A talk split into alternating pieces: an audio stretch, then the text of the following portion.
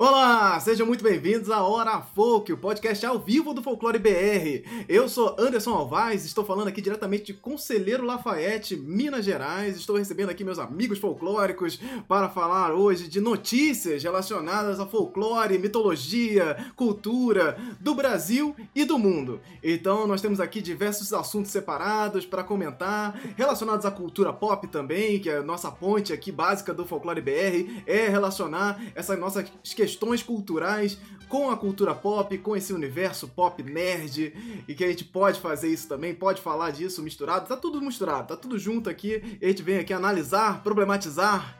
Então tem muita coisa hoje pra gente falar. Estou recebendo aqui meus amigos do, do folclore, a galera aqui já reunida. Andrioli Costa está presente pra galera aqui. E aí, pessoal, meu nome é Andrioli Costa, jornalista, pesquisador, responsável pelo site O Colecionador de Sassis. É, faço também meu trabalho no consultoriafolclórica.com.br e né, não deixe de seguir meu canal no YouTube quando estou tentando trazer novidades para lá em youtube.com/barra colecionador de Sassis. Eu apresento meu podcast, o Poranduba, e soltei uma prévia agora da segunda temporada do Popularium, dessa vez dedicada a lendas urbanas, né, com roteiro, com referência bibliográfica e tentando entender o que, que elas estão dizendo sobre o ser humano, mais do que sobre uma criatura ou outra. Então, primeiro episódio, Maria Degolada, já tem uma prévia lá, bota nos seus sistemas de busca de podcast, você vai curtir demais. Perfeito! Ele, que hoje tem muita novidade pra gente aí, Ian Fraser. Fala aí, se apresente, Ian. Fala aqui de Salvador, na Bahia. É, eu sou escritor e dramaturgo baiano. Eu tenho alguns livros lançados, a, a maioria deles foi pela plataforma do financiamento coletivo, como a Saga Aruama, o livro Noir Carnavalesco. Eu tenho o livro Mário, que foi lançado pela editora baiana Caramurê, e é, e é isso. E estamos aí correndo atrás de, de novos, novos trabalhos e, e sempre tentando descobrir brasilidades, né? Tentar achar é, é, as vozes que, que conversam comigo e as vozes que eu consigo né, pôr na, na, na, nas páginas. Então, vamos lá que hoje eu acho que o papo vai ser bem divertido. Estamos recebendo também Lorena Herrero. Fala, Lorena. Boa noite, pessoal. Eu sou Lorena, sou ilustradora e nos meus trabalhos de ilustração eu uso o pseudônimo HET, HET. Eu estou falando aqui de Brasília, Distrito Federal. Atualmente não tenho muitas coisas para falar. Eu tenho uma história em quadrinhos aí chamada Sétimos Filhos, que é sobre folclore. E faço ilustrações sobre criaturas do folclore brasileiro e de outros lugares também, eventualmente. Então, vamos para a nossa pauta, vamos começar aí. Hoje nós vamos falar aqui de Mulher Maravilha brasileira, nova versão aí da Mulher Maravilha. Vamos falar de. É, em paralelo a isso, rolou também uma heroína chilena é, é, é, sendo muito falada aí na, nos protestos no Chile. Tem o dia do Saci. Rolou o dia do Saci, minha gente. O que, que aconteceu no dia do Saci? Estamos aqui para nosso segunda, segundo ano de comentários sobre todas essas coisas que rolam, essa nossa observação do dia do Saci, que é maravilhosa pra gente, pra gente discutir sobre várias questões aí no Brasil. Nós vamos falar também de mangá. Aqui tem mangá também. Aqui, aqui, aqui a gente é moderno, a gente fala de mangá, fala de tudo, fala de videogames. E que vamos falar de mangá também. Então tivemos brasileiros aí ganhando prêmios internacionais com é, mangás sobre folclore, com criaturas, personagens do folclore brasileiro.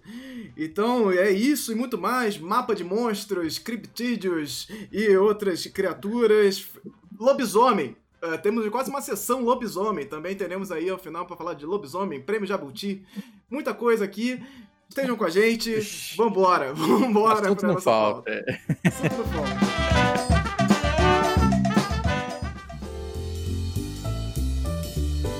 Começando aqui com a Mulher Maravilha brasileira. Não sei se vocês viram aí nos últimos tempos, saiu essas imagens da nova versão da Mulher Maravilha, que foi inspirada Hum, é, em uma atriz brasileira, ela é amazonense e se chama Yara Flor. É, lá nas, nas novos quadrinhos da DC, é uma nova versão, é uma minissérie chamada DC Future State. Eles vão lançar aí com uma série de, de, de personagens repaginados, repensados, e a Mulher Maravilha é uma dessas, chegando aí nessa sua versão amazonense. É, recentemente também a ilustradora que criou essa versão da personagem falou sobre a inspiração dela, que ela se inspirou na, na atriz, a atriz Suiane Moreira, que fez, é, que, que, que foi quem? A Yara na novela, que muitos querem esquecer, muitos nem ouviram falar, muitos estão vendo agora através de memes chamadas Caminhos do Coração, Os Mutantes. Essa novela tem, tem, tem, tem muito muito o que falar dessa novela, porque ela, ela, ela é marcante na história da TV brasileira, apesar de tudo, apesar de a gente ter, ter várias, várias questões ali com efeitos especiais, com falas muito constrangedoras, essa, essa série ela tem muito o que falar aí pra gente é, discutir sobre essa nossa relação com a cultura pop também. Ela veio na época que os, os heróis estavam começando a entrar na TV e tudo mais, e aí está aí agora sendo inspiração para uma personagem oficial da DC Comics. Gente, isso, isso caiu também como uma bomba nesse universo nerd, que agora tem maior orgulho de ser brasileiro, né? Que agora, meu Deus, que linda, que maravilhosa essa versão. Agora, agora vai. Por que, que não fazem mais disso? Porque o Brasil tem muitas, muitas coisas para falar. E aí nós temos as ilustrações. E, minha gente, vocês ouviram falar disso? Vocês estão ligados nessa nova versão da Mulher Maravilha?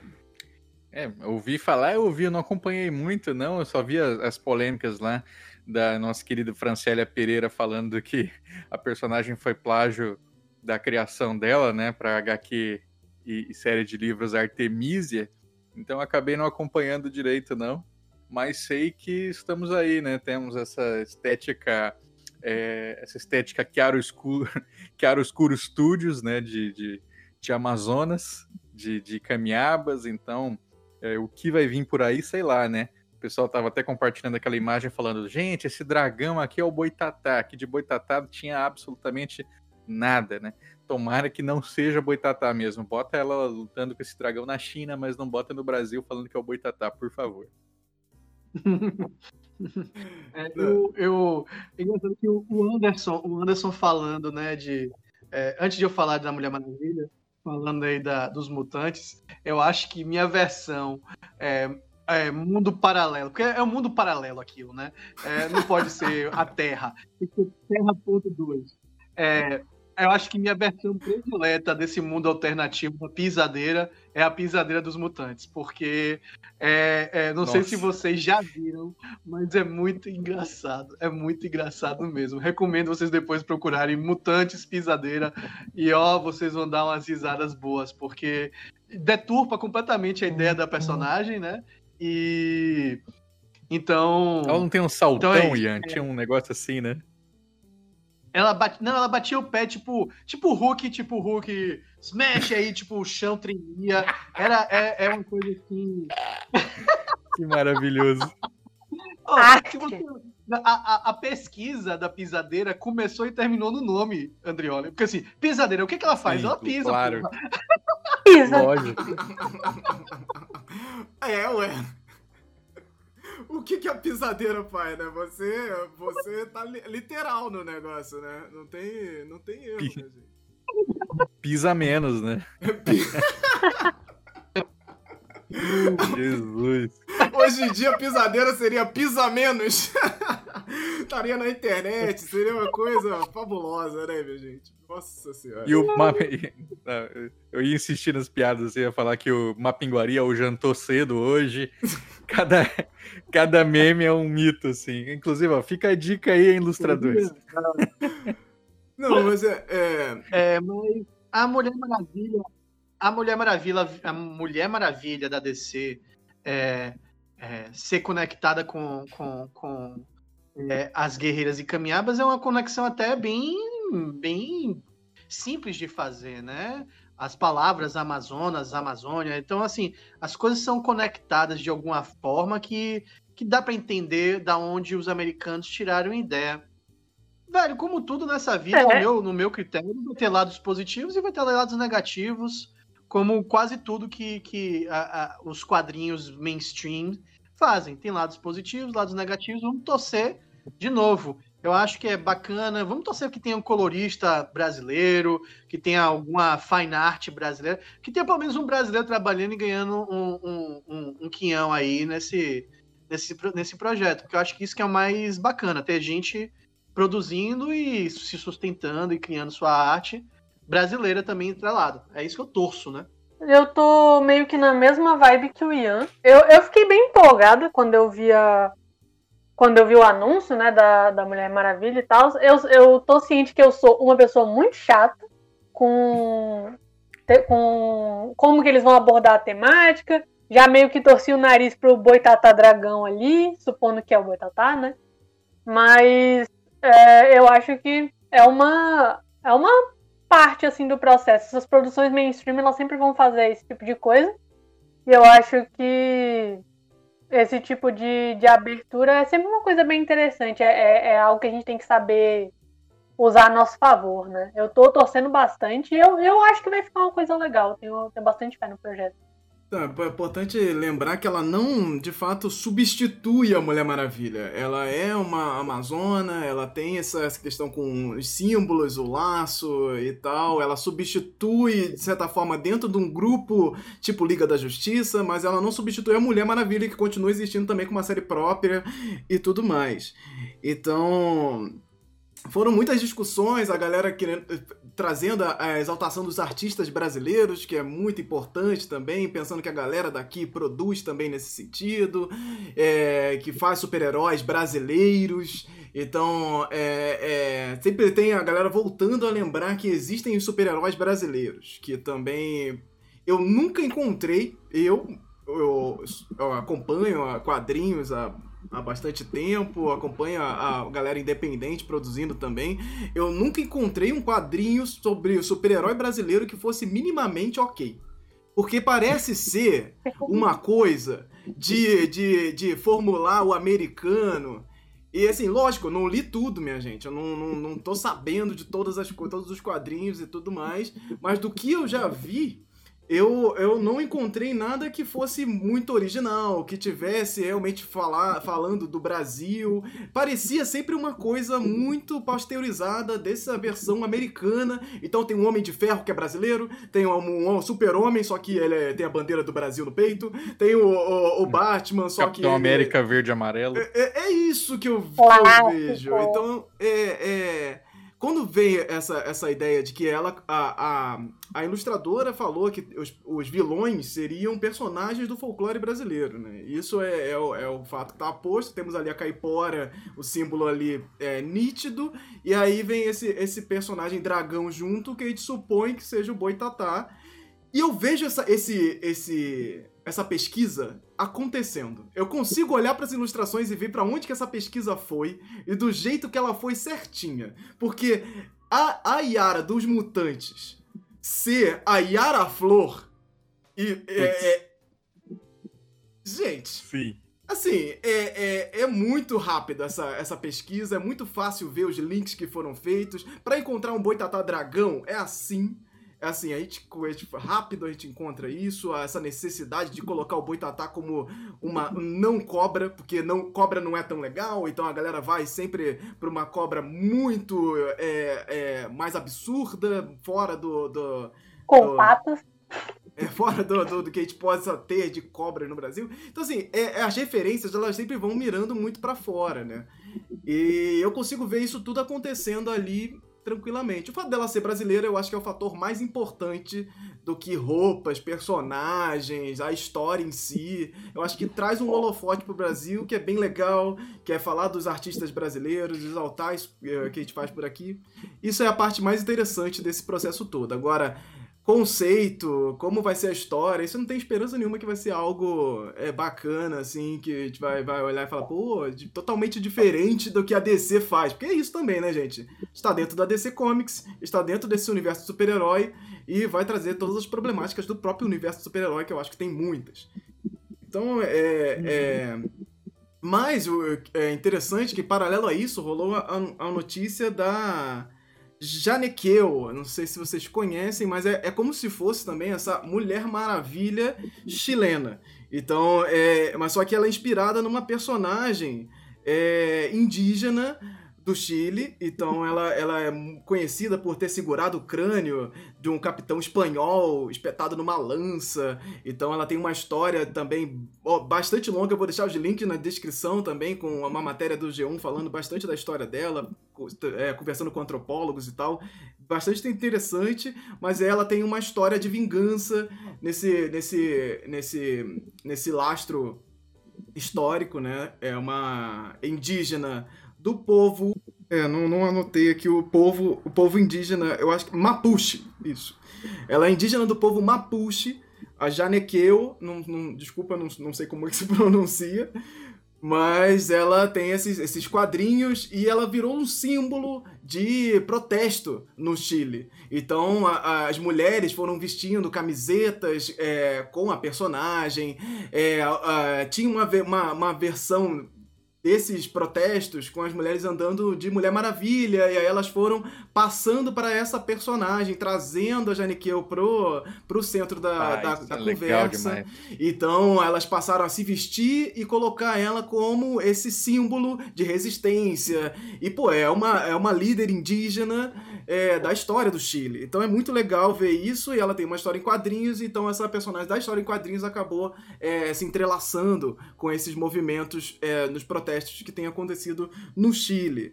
É, temos vários movimentos políticos acontecendo no Chile bastante importantes, com a mudança da, da Constituição e, e, e tudo mais. Então, temos aí Janiqueu também, em paralelo a isso, também Oi. saindo nesse mês. Fica aí o convite, né, pessoal? Vocês aí estão nos ouvindo. É, que, que personalidade histórica brasileira poderia ser uma heroína? Sem Dandara, por favor. Dandara é o óbvio, né? A gente sempre pensa em Dandara, tem jogo de Dandara, tem não sei o que de Dandara. É, mas existem outras coisas, né? Vamos procurar ali a obra de Jarid Arraes sobre heroínas negras brasileiras, né? Um cordel sobre heroínas negras. Vamos procurar outras histórias, descobrir mais pessoas que podem nos inspirar, porque acho que a grande o grande mote do super-herói é menos ser espalhafatoso, menos ser coisa fantasiada e mais ser algo que nos inspira, né? Que é, é algo maior que nós. Né? O super é isso, né? Aquele que, que transborda a gente mesmo. Então, quem na nossa história pode ocupar esse papel? Fica aí o convite para pensar. Uhum. É, é, é, assim, é porque assim, agora, agora ela já é santa, então o bicho fica mais complicado porque envolve religião e fé. É, porque envolve religião e fé, né? Por isso que fica mais complicado. Mas a gente tem a própria Irmã Dulce, né? A gente tem. Se a gente ficar no mundo feminino, né? Eu tô pensando no mundo feminino. Uhum. Então. É, é, enfim, tem várias pessoas aí que. Agora é isso, é, quando a gente. É, esses assuntos. É porque eu acho que, na realidade, super-herói. Super-herói é uma coisa que. que, que que conversa muito com a mentalidade de um povo eu acho que conversa no sentido de produção muito com o americano. Eu acho que quando o Anderson fala que não leu e nunca encontrou nada brasileiro, eu concordo. Mas é porque eu acho que também nossa realidade ela precisa ser trabalhada de uma outra vertente. Qual é a graça? Vamos supor, qual é a graça de nossa realidade a gente ter um super-herói? É, vamos supor, pegar um, um das palafitas. É, a realidade de viver numa uhum. palafita precisa de uma solução real, não precisa de uma solução super fantástica. Né? É, assim como da favela, assim como, sei lá, de qualquer situação de, de, de, de, de, de opressão ou de minoria, é, essas questões perpassam soluções reais. Se é para tirar gato de uma árvore, beleza, a gente chama Superman. É, se é para lutar contra é, invasão intergaláctica, a gente pode chamar o Superman. Mas para nossa realidade brasileira, para nossa vivência, para os nossos costumes, eu acho que são duas ideias que não se combatem, não se, não se entrelaçam na produção. A gente pode gostar de ver, a gente pode gostar de ver lá fora e tal, mas para nossa realidade não comunica. Assim como acho que, vamos supor, o cordel não necessariamente vai, vai comunicar com o americano, porque é uma coisa muito uhum. restrita a uma identidade, né? A uma vivência, a uma particularidade. Então é por isso que eu acho que até é, não que eu queira des, des, desestimular ninguém de criar seu super-herói, mas talvez uh, seja uma. Um, um, um, eu vou usar uma palavra forte, mas eu não quero desestimular ninguém, mas assim, pode ser uma odisseia fútil, porque no fim das contas você cria algo bacana, vamos supor que você cria uma história bacana com começo, meio e fim bem articulados, pontos de ataque interessantes, mas no final das contas talvez o, o herói, o protagonista, ao virar um super-herói, perca o poder de comunicar com o brasileiro se ele fosse simplesmente um homem comum, né? Então, eu penso muito nisso quando, quando, quando eu vejo super-herói e a necessidade do brasileiro, brasileiro de emular uma realidade exterior. Porra, muito bom, Ian. Curti. Acho que matou a pau. Eu acho importante lembrar também desse lance do. É, que o super-herói pro, pro americano estadunidense, ele tem essa relação com a sua potência também, o seu, o seu ego é, é, superior de, de, de, de, imponência. Então, um super-herói ele vai ser esse cara que veste a bandeira dos Estados uhum. Unidos, que ele é muito, ele gosta muito do seu país, é, do seu lugar, da sua pátria. Então, ele está muito conectado com esse ego é, do, do, do, americano estadunidense, com essa, essa achando que é o centro do mundo, o centro do universo. Então, é, é, muita gente acaba trazendo essa ideia de que, pô, a gente precisa de um pouco disso no Brasil também. A gente precisa também se amar mais, gostar desse, desse lugar e ter um, um, um personagem que levante essa bandeira de força de que, pô, ele, ele, é, nós podemos, nós somos fortes, podemos salvar o mundo, etc e tal. Os Estados Unidos eles sempre se colocam nessa posição, né? De, de nós vamos salvar o mundo, tanto que a cultura inteira do, do cinema, da TV é focada nisso. Tudo acontece nos Estados Unidos e eles vão salvar o mundo com certeza. Então isso tem se tem uhum. pouco é, no Brasil, né? Essa relação de que nós, brasileiros, podemos salvar o mundo, podemos ter um, um super-herói extremamente forte que derrote o americano, o estadunidense, por exemplo. Então eu entendo um pouco esse, esse passo, ao mesmo tempo que talvez, em comparação direta, nós não podemos fazer isso com os Estados Unidos, porque eles têm uma solidez nessa questão de patriotismo, de amor ao seu, seu lugar, que é muito diferente da nossa. E, e, e, e, se deu historicamente de uma forma muito diferente. Então eu não sei, eu acho que a gente tem que voltar muito. É que nem aquele papo que a gente sempre fala aqui, a gente precisa dar uns passos para trás ainda. A gente precisa é, é, admitir a escravidão, por exemplo, no nosso país como um, um, uma coisa que que denotou aí todas as nossas problemáticas, par, grande parte das nossas problemáticas através desse processo de é, escravidão que foi recorde no mundo. E isso, claro, criou rachaduras absurdas pra gente. A gente precisa tratar muito dessas feridas antes, de, talvez, de levantar esse patriotismo como está sendo levantado hoje na política também, né? Que a gente vê isso levantado de uma maneira é, totalmente deturpada, assim, estranha, nesse lugar de um Brasil, defendendo um Brasil que não existe, um Brasil imaginário. Eu, eu fico no meio é, do caminho, apesar de entender, mas é, é problemático ainda. E, e, isso que você fala, Anderson, eu, acho, eu concordo plenamente e perpassa também pelas questões de que nossas, as nossas soluções, eh, os nossos, os nossos soluções são de inimigos que nunca pagaram pelos pecados, né? Como você falou, a escravidão é, foi, vamos lavar nossas mãos. Foi simplesmente lavar as mãos, é, assim, acabou assim, largamos e a gente não vai pagar por nada que a gente fez e quem, tá, quem era escravizado, que se vire é, a gente tem isso com a ditadura militar também.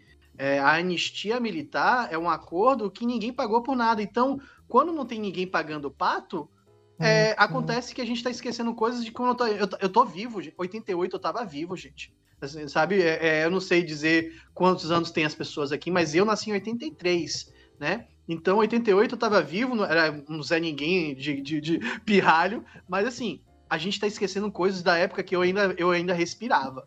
Sabe? Uhum. O brasileiro tá ignorando coisas de, de, de, que a gente. de que eu tava respirando. E olha que eu não sou a pessoa mais velha. Se você for aí para a geração do, do nosso presidente, de 50, 60 anos, essas pessoas estavam no poder.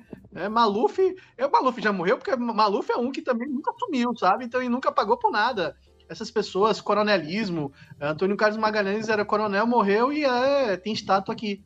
Tem estátua.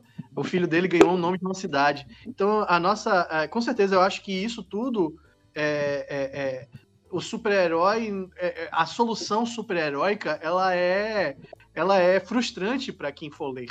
A gente tem que ter uma solução vindo do povo, vindo de, de do baixo.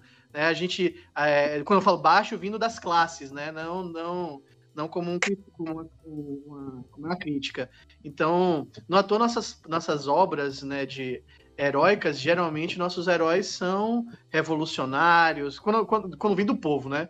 Não quando vem do governo. Então, Canudo, se vocês pensar Antônio Conselheiro, é, é, é de, é, vem de uma motinação, vem de uma revolta contra o sistema e vindo do povo, né? Isso tem muito mais força do que kryptoniano caindo na Terra e, e salvando a gente, tá ligado? Então vamos para o próximo assunto que é o Dia do Saci. Dia 31, é, dia 31 de outubro rolou o Dia do Saci. Né, é muito comemorado aqui, é a data principal, dia 31 de outubro, que aí acontece ali que ela tá por acaso ali junto do Halloween, né? Então acontece esse problema, o Halloween vem atrapalhar aí o dia do Saci e, e, cria esse problema pra gente aí que tá querendo só saber do dia do Saci, aí vem esses ruídos de Halloween aí acontecendo também, dia das bruxas. Mas, é, é, mas apesar disso, falamos de bruxas aqui também na Hora Folk Extra, primeira Hora Folk Extra que rolou aqui, falando sobre bruxas com Carol Kiovato, com a Lorena Rett que está aqui, com a Renata Ventura, com a Pam Pamela Parreira participando pela primeira vez aqui do Hora Folk também. Então foi fantástico, assim, foi, foi um momento ali, apesar de todas as problemáticas, se você assistiu metade, uma parte, saiba que ela está em podcast já, ela também está disponível editada no YouTube, então você pode assistir lá nossa live sobre bruxas, bruxarias, Halloween e Saci também. Mas estamos falando aqui do dia do Saci, rolou, e estamos aqui pelo segundo ano é, no, nosso, nosso piloto da Hora Folk no ano passado, nós falamos do do Saci e voltamos aqui agora para falar mais uma vez deste momento. E temos dois momentos no ano em que o folclore ele é levado para o alto de uma maneira que sei lá o que acontece. Um é o Dia do Folclore, 22 de agosto, e, e outro, 31 de outubro, o Dia do Saci. E estamos aí neste momento e o que, que vocês viram? Eu trouxe algumas questões, trouxe posts, trouxe muitas coisas aqui. E é, aí? Eu acompanhei pouco dessa vez, porque eu tava um turbilhão aqui em casa, né? O bicho tava pegando. Não consegui dar muita atenção pro dia do Saci. O que eu só vejo é aquele negócio de sempre, né? É... Ai, meu Deus do céu, como que se. ah, falam tanto de dia do Saci, mas como é que se brinca disso, gente? Ai, o que, que eu faço no dia do Saci? É, gente, é, isso aí é chama criatividade. Você não precisa ter um pacote de ações já pronto para você aplicar, né? Tipo assim, ah, no Halloween, então é abóbora, não sei o quê. E o Saci? Bom, esse é o momento, né? O Saci tá aí para você, para te estimular a criar coisas novas. E a gente tá aí falando o ano inteiro de ideias e coisas bacanas sobre folclore que você pode incorporar. Então eu me lembro muito quando eu fiz uma brincadeira que era para as pessoas criarem é, o seu núcleo de varinha, estilo Harry Potter, só que de folclore brasileiro. Aí uma pessoa falou assim: mas onde que eu faço o teste para saber o meu? Não tem teste, cara. É, faz de conta, é brincadeira. É, é ser criança, sabia é isso? Então, é, acho que as pessoas uhum. elas querem, elas querem o, o, o, pacote, assim, o download. Né? Eu quero baixar aqui o, o template da festa. Isso. E não tem, não tem, porque a, a, graça é não ter.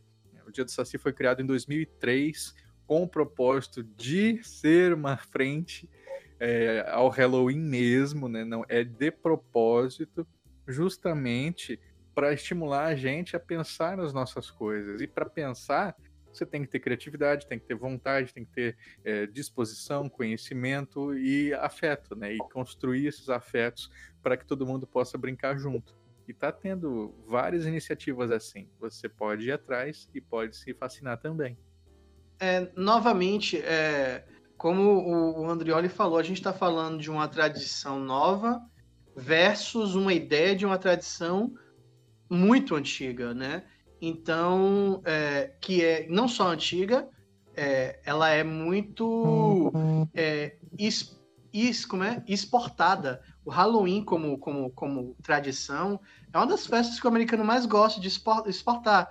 Né? Pense uhum. aí o quanto, o quanto, o quanto.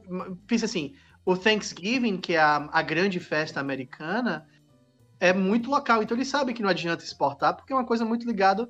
Mas assim, o Halloween é batata. Todo, toda série tem um episódio de Halloween. Toda... Então, assim, a gente está lutando contra o imaginário coletivo muito forte. Muito forte mesmo. E, e, não é sobre você estar errado ou você estar certo. Né? É sobre aquilo que você quer valorizar. E, de novo, repito, quer ser do Halloween, quer ser. Seja do Halloween, ninguém vai controlar que ninguém é polícia para controlar nada. Mas vamos lembrar que ao celebrar, A polícia folclórica. A polícia folclórica. É, alarme da polícia folclórica. É, então, assim, se você quer celebrar, tranquilo.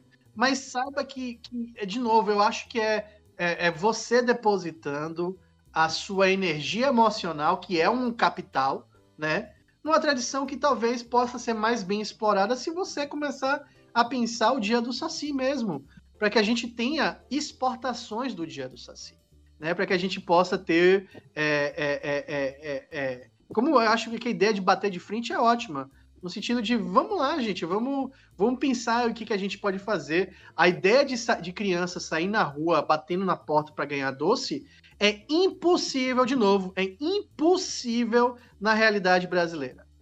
Ainda mais, imagine você sendo uma criança negra né? Certo? Então é, é uma, uma realidade nossa tão cruel que é impossível. É impossível isso. Então a gente tem que pensar em outras coisas. Tirando é, o Cosme Damião, né? Que tem um fundo religioso. Exatamente. É. exatamente. Eu ia falar é, São João, mas eu acho que Cosme Damião é melhor ainda, porque é, um, é, um, é, uma, fe, é, é uma celebração muito mais intimista, não é uma coisa que todo mundo celebra, mas quem celebra geralmente celebra da mesma forma, tem suas tradições, então acho que o exemplo é ótimo. A gente precisa pensar nessas coisas. É, é, é, eu acho que, que cabe a nós. E quem sabe, velho, você cria uma tradição. É, o Andrioli fez um trabalho tão bacana sobre as bonecas Abayomi, né? Sobre como a ideia cresceu além do que era a realidade. Mas é, a gente pode criar uma, um movimento boneca Abayomi, só que pro pro Dia do Saci, onde a gente começa a criar lendas que as pessoas começam a falar como, pô, e aí vira, né, vira folclórico, se a gente começa a passar de geração para geração. É, é só, é só aquela coisa, né? É o, o, claro, sempre o cuidado dessa coisa do inventar o folclore, né? Que a gente sempre fala que o folclore não é inventado. Pelo máximo que a mídia tente vender a ideia de que o folclore são histórias inventadas, ele não é necessariamente inventado. Ninguém pegou e falou, pô, vou fazer aqui e agora virou folclore. Existe um processo. Então tudo que a gente fala de, de, de sempre de, de de, de, festas, de movimentos, são movimentos que vêm de processos de anos, que tem entrelaço com a sociedade de várias formas, que fala com a sociedade de várias maneiras, religiosas, é, é, nos costumes, na cultura, isso está entrelaçado. Então, assim, existem movimentos. Esses movimentos são necessários a gente, a gente é, é, valorizar. Então é importante que sempre vem essa, essa, essa ideia da valorização do folclore brasileiro. Precisamos valorizar o folclore brasileiro. Sim, precisamos valorizar e precisamos respeitar isso também, respeitar esse movimento folclórico, entender também que a gente tá no engatinhamento aí muito doido de entender o que que é cultura, o que que é folclore, mas faz parte. Isso aí é folclore BR, hora folk é aqui pra gente discutir todas essas questões mesmo. Paralelo ao dia do Saci, dia 31, Lorena Herrero trouxe aí o dia das visagens. Então, Lorena, Porra, fala pra meu. gente como é que foi o dia das visagens, Lorena. O Dia das Visagens ele foi um desafio que eu organizei para de ilustração para a galera poder fazer um crossover, né? A gente tem o Halloween tão forte assim, como é que a gente vai lutar contra o Halloween? Não, não lute contra o Halloween, use ele a seu favor, entende? Então a minha ideia foi fomentar esses, essa mistura, né? De, entre elementos do Halloween, que a gente já tem bem estabelecidos né, pelo marketing e tudo, e é, assombrações e criaturas do folclore brasileiro. Então, você fazer essa mistura para conseguir apelar para os dois lados, né? Se de um lado a gente tem gente interessada no Halloween, do outro a gente tem gente interessada no Dia do Saci, a gente vai lá e agrada. É uma estratégia de agradar gregos e troianos, né? E que o deu, deu resultados muito legais. Pessoas tiveram ideias muito interessantes de, de, de crossover. Teve uma, teve uma que ficou que se destacou bastante, que era o Saci montado numa mula sem cabeça. E ele botando um, a abóbora esculpida na cabeça da mula e a abóbora ficava acesa, né? Ah, essa foi muito legal mesmo, eu vi. A gente teve várias, várias propostas, assim, a gente teve Cuca distribuindo doce, a gente teve umas coisas, umas coisas legais e. Eu falar assim, gente, não peguem o doce que a Cuca distribui, hein? Fica é, legais, legais assim, de conceito na prática não seria interessante, crianças, cuidado. Mas é, eu, achei, eu achei que teve um resultado bacana. Eu não sei se eu vou repetir exatamente isso no ano que vem, mas eu já quero é, repetir essa, essa proposta assim de, de, não necessariamente de união, né, entre as duas coisas, mas de se apropriar desses, dessas narrativas do, do Halloween, desses elementos do Halloween a favor do Dia do Saci, né? Porque que nem o, o Andrioli falou, a gente tem que, a gente tem, a gente pode desenvolver é, é, coisas, atividades e, e é, ritualísticas para comemorar o dia do, do Saci, né? Então eu estou tentando justamente estabelecer essas atividades para as pessoas e eu fico feliz que a galera tenha gostado da ideia. Vamos pensar em mais projetos assim no futuro. Então, mas eu vou trazer aqui, junto do Dia do Saci, surgem sempre algumas questões que elas se repetem ano a ano sobre folclore, sobre Saci. É, eu vou só ventilar algumas aqui e de repente a gente fala um pouquinho que são os comentários mais comuns relacionados a isso. Um é: o Saci na verdade é indígena, africano ou ou, ou português, ou. Esse ano teve português. Esse ano teve português. É. Então, assim, é, é, é é, é isso. O, o, o, Saci, na verdade, é. E aí você, a pessoa vai dar uma origem específica pro Saci. E aí vem essa e só questão. Essa, né? Não existe mais nada. E não existe mais nada. E aí vira competição de versões. Porque dentro dos comentários vira o cara que não, na, na, verdade ele é indígena. Aí o outro, não, mas na verdade ele é português. Não, mas na verdade ele não é isso, não. Ele é um gnomo é, é, inglês. Ele é alienígena. é, alienígena. Sabe o super trunfo? Aí é, é, o pessoal usa a carta da ancestralidade, né? Ah, mas a cultura africana tem milhares de anos, então o saci é nosso. E, e, e, gente, não assim, não é assim que surge, né? A, a, a, cultura não um mito ela não surge imediatamente junto com um povo, não surge imediatamente junto com uma cultura, né? Não é que, que, que, um povo existe há tanto tempo que desde o início já havia todos os seus mitos, ou todas as suas crenças, ou todas as suas práticas folclóricas, enfim. É, vamos com calma, né? Não precisa dessa, dessa disputa toda. Folclore, cultura não é super trunfo, é soma, não é divisão, não é subtração. O que eu acho interessante dessa, desses embates né, que as pessoas têm no caso do Saci, eu acho bem emblemático usar de exemplo, é que eu não, eu não avaliei especificamente quais foram os argumentos usados em uma discussão específica. Mas o que eu observo é que geralmente a gente tem pessoas apresentando é, argumentos para justificar por que, que o Saci veio de lá. E a questão de justificar por que, que o Saci é originário daquilo é meio falacioso. Mas o argumento que ela está apresentando não necessariamente é falso. Tipo, são argumentos que fazem sentido. Se você traz, ah, porque tem é. o Jaci Jateré indígena. Ah, porque tem o, o Barrete Vermelho lá de Portugal. Ah, porque tem não sei o que lá da, da, das é, cosmologias de matriz africana. Todas elas ali têm, uma, têm algum tipo de, de argumento lógico e que fazem sentido é válida, né? determinadas. É, As premissas são válidas, elas, dependendo do contexto, elas têm sim uma, uma correlação com, com o mito em si. E aí, a partir do momento que você tem do certo nesse quesito, como é que fica a discussão, né? Tem várias uhum. pessoas discutindo sobre coisas pelas quais nenhuma delas está errada, vamos supor assim, nesse cenário é, hipotético, porque eu não vou avaliar, como eu já falei, não vou avaliar uma discussão específica. Mas a gente tem esse cenário que a gente tem é, três pessoas apresentando três pontos de vista que são três argumentos corretos, historicamente corretos, culturalmente corretos, uhum. mas elas estão tentando impor entre elas qual que é o correto. Sem se dar conta de que, principalmente num, num tema como a questão do folclore, que é uma questão, que é um, um, um é, tem uma série de temáticas extremamente orgânicas que se entrelaçam assim, em níveis muito complicados de você determinar com clareza. É, você tem essa dificuldade das pessoas de, de entender esse aspecto e que, ironicamente, eu custo acreditar que em algum contexto de algum lugar do mundo em relação a essa temática exista essa homogeneidade. Não. Que ela não existe. Não, e, e sabe, eu, pro, pro, pessoal, vocês querem ter, assim, é, faça um teste fácil, né? Um teste fácil para você saber se é, esse mito é igual ao outro, né? Então, assim, é, que que é o, qual que é o uhum. verdadeiro, né?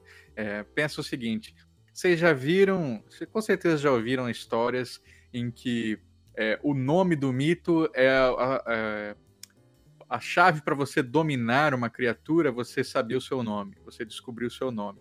Por quê? Porque nomear é conhecer. Isso aí é um, um clássico do imaginário. Então você sabe o nome lá, é, desde Alice no País das Maravilhas, sabe? Desde de outros duendes. Se você sabe o nome do mito, você tem poder sobre ele. Então, nome é muito importante. O que isso quer dizer? Quer dizer que qualquer variação de nome é outro mito. Então, é, Jaci de Aterê e Saci Pererê compartilham ali uma sonoridade, mas o Jaci, ele é muito diferente do Saci. As coisas que ele faz, as, peças, as peças que ele paga, a relação que ele tem com mulheres e crianças, é, as cores dele, o objeto de poder, tudo é diferente. O nome é parecido, uhum. e daí né? E aí vão, assim, vão ter os símbolos forma, que se juntam, é. né? Porque aí tem, tem os símbolos que, que se, se equiparam até, porque é sempre vão, vão focando é. nesses símbolos que são iguais, né? Aí a galera foca nisso e esquece o resto. É, é, por exemplo, aí o José Leite Vasconcelos, é, antes da gente ter um Saci registrado no Brasil, ele é um folclorista lá de Portugal, ele fala: ah, a gente tem aqui um negrinho de uma perna só e barrete vermelho, o nome dele é X, sei lá, o negócio é uma descrição de um parágrafo. Ele é o Saci? Ele não é o Saci, porque ele tem um outro nome. Por ter outro nome, claro, ele tem outros mitemas, outros, outros elementos ali que, que fazem ele ser o que é. Então, assim, não é aparência também que vai dizer nada, não é assim, a ciguapa da República Dominicana tem os pés virados para trás e a protetora das matas. Ela é uma curupira? Não, ela é a ciguapa. Curupira é curupira, sabe? Então, é fácil, gente, é fácil cada coisa em seu lugar. É, essa, essa, essa, a força da origem é muito muito grande, assim. É, esse chamado do que é o, original, o verdadeiro, isso é muito forte. E isso é uma das características principais dessa é, fake news folclórica que a gente levanta aqui, que é quando a pessoa. É quando se tem essa intenção de manipular as, as informações para que elas atendam aquele movimento específico. Então eu vou pegar o, os comparativos que são iguais. Ah, tem um, um um capuz. Ah, tem um, um, um, o, o cachimbo. Ah, tem, ele é negro. Ele, ele, ele... Então já vão, vão criando esses símbolos, pegando esses símbolos comparativos falando que são a mesma coisa. Isso não acontece só com o Saci, isso acontece com vários é, personagens folclóricos mundo afora.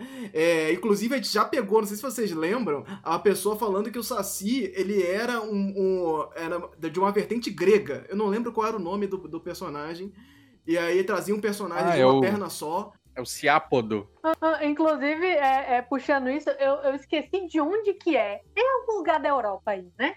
Que tem um, um bicho que ele tem. Eu acho que ele tem um olho só, mas ele tem os pés virados para trás, que, que nem o Curupira. E aí eu lembro de ter visto isso num quadrinho, e aí quando eu bati o olho, o quadrinho era brasileiro, então quando eu bati o olho eu pensei, caramba, é o Curupira. Aí ele falou, não, é, é bi... aí o personagem falou, é bicho tal, deu. Quê? Aí eu fui olhar assim, era, era uma criatura de, de algum lugar assim da Europa, não lembro. E eu esqueci o nome agora, mas depois eu até procuro. E, cara, basicamente a mesma visual, visual mesmo. E é, é engraçado a gente estar tá falando dessas questões dos, dos simbolismos, porque faz uns dias que eu tinha postado uma ilustração com um trecho falando sobre os Anhangás. E uma pessoa ela apareceu no, nos comentários dizendo que os patronos de Harry Potter eram um plágio do Anhangá. Ah, e porque o patrono do Harry é um cervo branco luminoso e tal.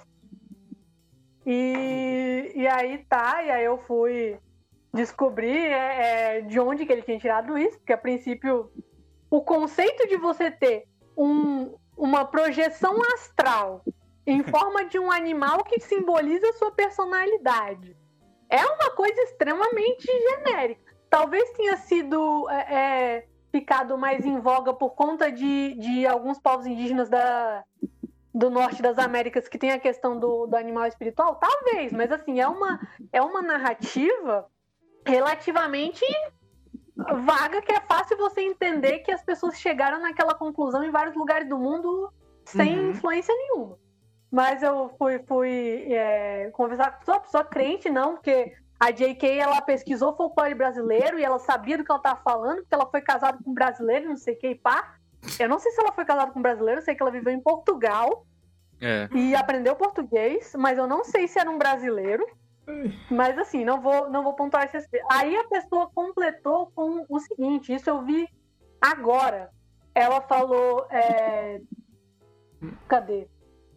Falou que além das, de copiar o Anhangá, ela copiou coisas como a Pedra Filosofal, que seria uma tal de Pedra do Raio, que eu não ouvi falar, e que a mandrágora seria um plágio da mandioca. Eu fiquei, gente. Meu Deus. Mas a pedra filosofal é um conceito básico da alquimia uh, antiga. É, assim. exato. Pode olhar que Full Metal Alchemist plagiou a, a pedra do raio brasileira agora. E a, e a mandrágora é outro elemento também super clássico de folclore ibérico, se eu não me engano, lá na, na Europa também. O Guilherme Del Toro usa a mandrágora no Intrinto do Fauno. A gente tem Harry Potter também. Então, assim, elementos é, é, que. Assim, na verdade, eu não sei o que a mandrágora e a mandioca têm em comum. Elas são plantas. Elas são é, eu não sei se a, mandioca, se a, mandrágora é um tubérculo também. Mas é, assim, é, sim, são ra uhum. raízes, né? Mas uhum. assim, na narrativa mitológica. Nada a ver. Não, não, não sei o que, que elas têm em comum. Então a gente tem assim uma, uma aproximação para fazer um embate de que, de que e, e acusar uma pessoa de plágio, no, no caso, porque era em relação a uma pessoa específica, mas em compensação a gente pode puxar isso para a questão de acusar uma, um, um, um, tipo de cultura de se apropriar de outra. E sim, as apropriações elas acontecem, isso é uma coisa que a gente tem ciência. Uhum. Eu acho o debate do que, do que, que levou o, o, por exemplo, em grandes aspas, o Jaci Aterê a se tornar um saci, ou tipo, como que ele influenciou na criação do Saci, eu acho esse tipo de debate importante. Sim. Mas partir daí para pressupor, não, porque o Saci ele foi criado para pagar o, o Jaci Jaterê, ou então ele foi alterado e, e substituiu, e ele é, ou então que ele é a mesma coisa, são análises muito simplistas para um, um, fenômeno muitíssimo mais complexo e que as pessoas elas não entendem que não é fácil de resolver assim. Sim. E principalmente quando elas pensam no, naquele sentido funcionalista, né? O, o Saci nem tanto, mas a gente vê em outras situações já criou tal mito para substituir o outro, naquele estilo Igreja Católica do Mal substituindo datas Sim. do dia 25 de dezembro. Criou para mascarar estupro, tipo né? É, funcionalista total. Essas coisas são muito mais complexas do que isso. A gente tem relações de, de, de causa e efeito geralmente as pessoas apresentam de uma forma e ela é invertida, né? O próprio caso do Boto mesmo, a gente fala, não, porque o mito do Boto foi criado para encobrir isso. Não, o mito do Boto foi utilizado como bode expiatório para encobrir essas coisas. A gente não tem, a gente tem que entender que na, a, essa discussão é uma coisa muito mais complexa e que nessas discussões de Halloween assim, que acontecem muito com o Saci, mas que também acontecem em outros momentos, são discussões muito raças se as pessoas elas querem brigar, elas querem é, brigar por uma verdade, estabelecendo, não, porque olha só como eu sei que isso aqui tá certo, você tá errado. Uhum. Não, querido, você também tá errado. Tá todo mundo errado. Conclusão, tá todo mundo errado. Ian. O João, o João Baldo, velho, o João Baldo Ribeiro, que é um grande escritor baiano, ele escreveu um, uma das obras assim que eu acho que é é quase unânime, né? Meio que Shihiro, a viagem de Shihiro, todo mundo ama, que é o Vivo Povo Brasileiro. E eu gosto, eu assim, é um livro para mim muito complexo. Eu sou das pessoas que não ama o livro porque eu acho ele o começo dele bem chatinho, é bem chato mesmo. Mas enfim, é uma obra importantíssima. E eu acho que a epígrafe dele fala muito, e é uma epígrafe que eu adoro, e fala muito sobre essa questão, Anderson, que você levantou da da busca pela verdade como, como quando você fala a verdadeira, a original, parece que tem mais peso, né? A gente gosta muito da palavra verdade, e é uma palavra que, querendo ou não, ela é confusa. É, verdade é uma coisa muito complexa para caber numa palavra simples como verdade. E eu gosto muito dessa epígrafe, que é o seguinte: o segredo da verdade é o seguinte: não existem fatos, só existem histórias. E eu gosto muito dessa, eu gosto muito disso porque a gente fica com essa ideia de fato, como se o fato fosse algo é, fosse algo inquestionável. Uhum. E assim, tudo é opinião, tudo é opinião, tudo é olhar, tudo passa pela, pelo sujeito. Tudo passa pelo sujeito, tudo passa pela subjetividade do sujeito. Então, você tirar uma foto você tirar uma foto, você não está captando a verdade. Ali, nenhum documentário é verdadeiro. Eu me lembro que, que minhas aulas de, de, de, de, cinema, a primeira coisa e uma das coisas mais importantes que eu aprendi é: nenhum documentário é um retrato fidedigno de uma verdade. Nunca é. Uhum. é você tirou uma foto de um evento, você viu aquele evento. Aquele evento aconteceu, mas aquele enquadramento não capta a verdade a gente não capta a verdade. A gente vendo algo, né? A gente dizendo para o próximo, a gente não está perpetuando a verdade. A gente está perpetuando percepções da realidade, né? Então, é, eu gosto muito disso porque quando a gente, quando a gente parte para o pressuposto de que a gente tem a verdade, né? A gente não tem diálogo. Quem tem a verdade Sim. não tem diálogo. Não tem, não Exato. tem. Tem lição e tem imposição 99% das vezes. Né? Então, assim, eu gosto da ideia de que a gente tenha é, percepções de histórias. É por isso que eu gosto muito dessa epígrafe. Não existem fatos, existem histórias.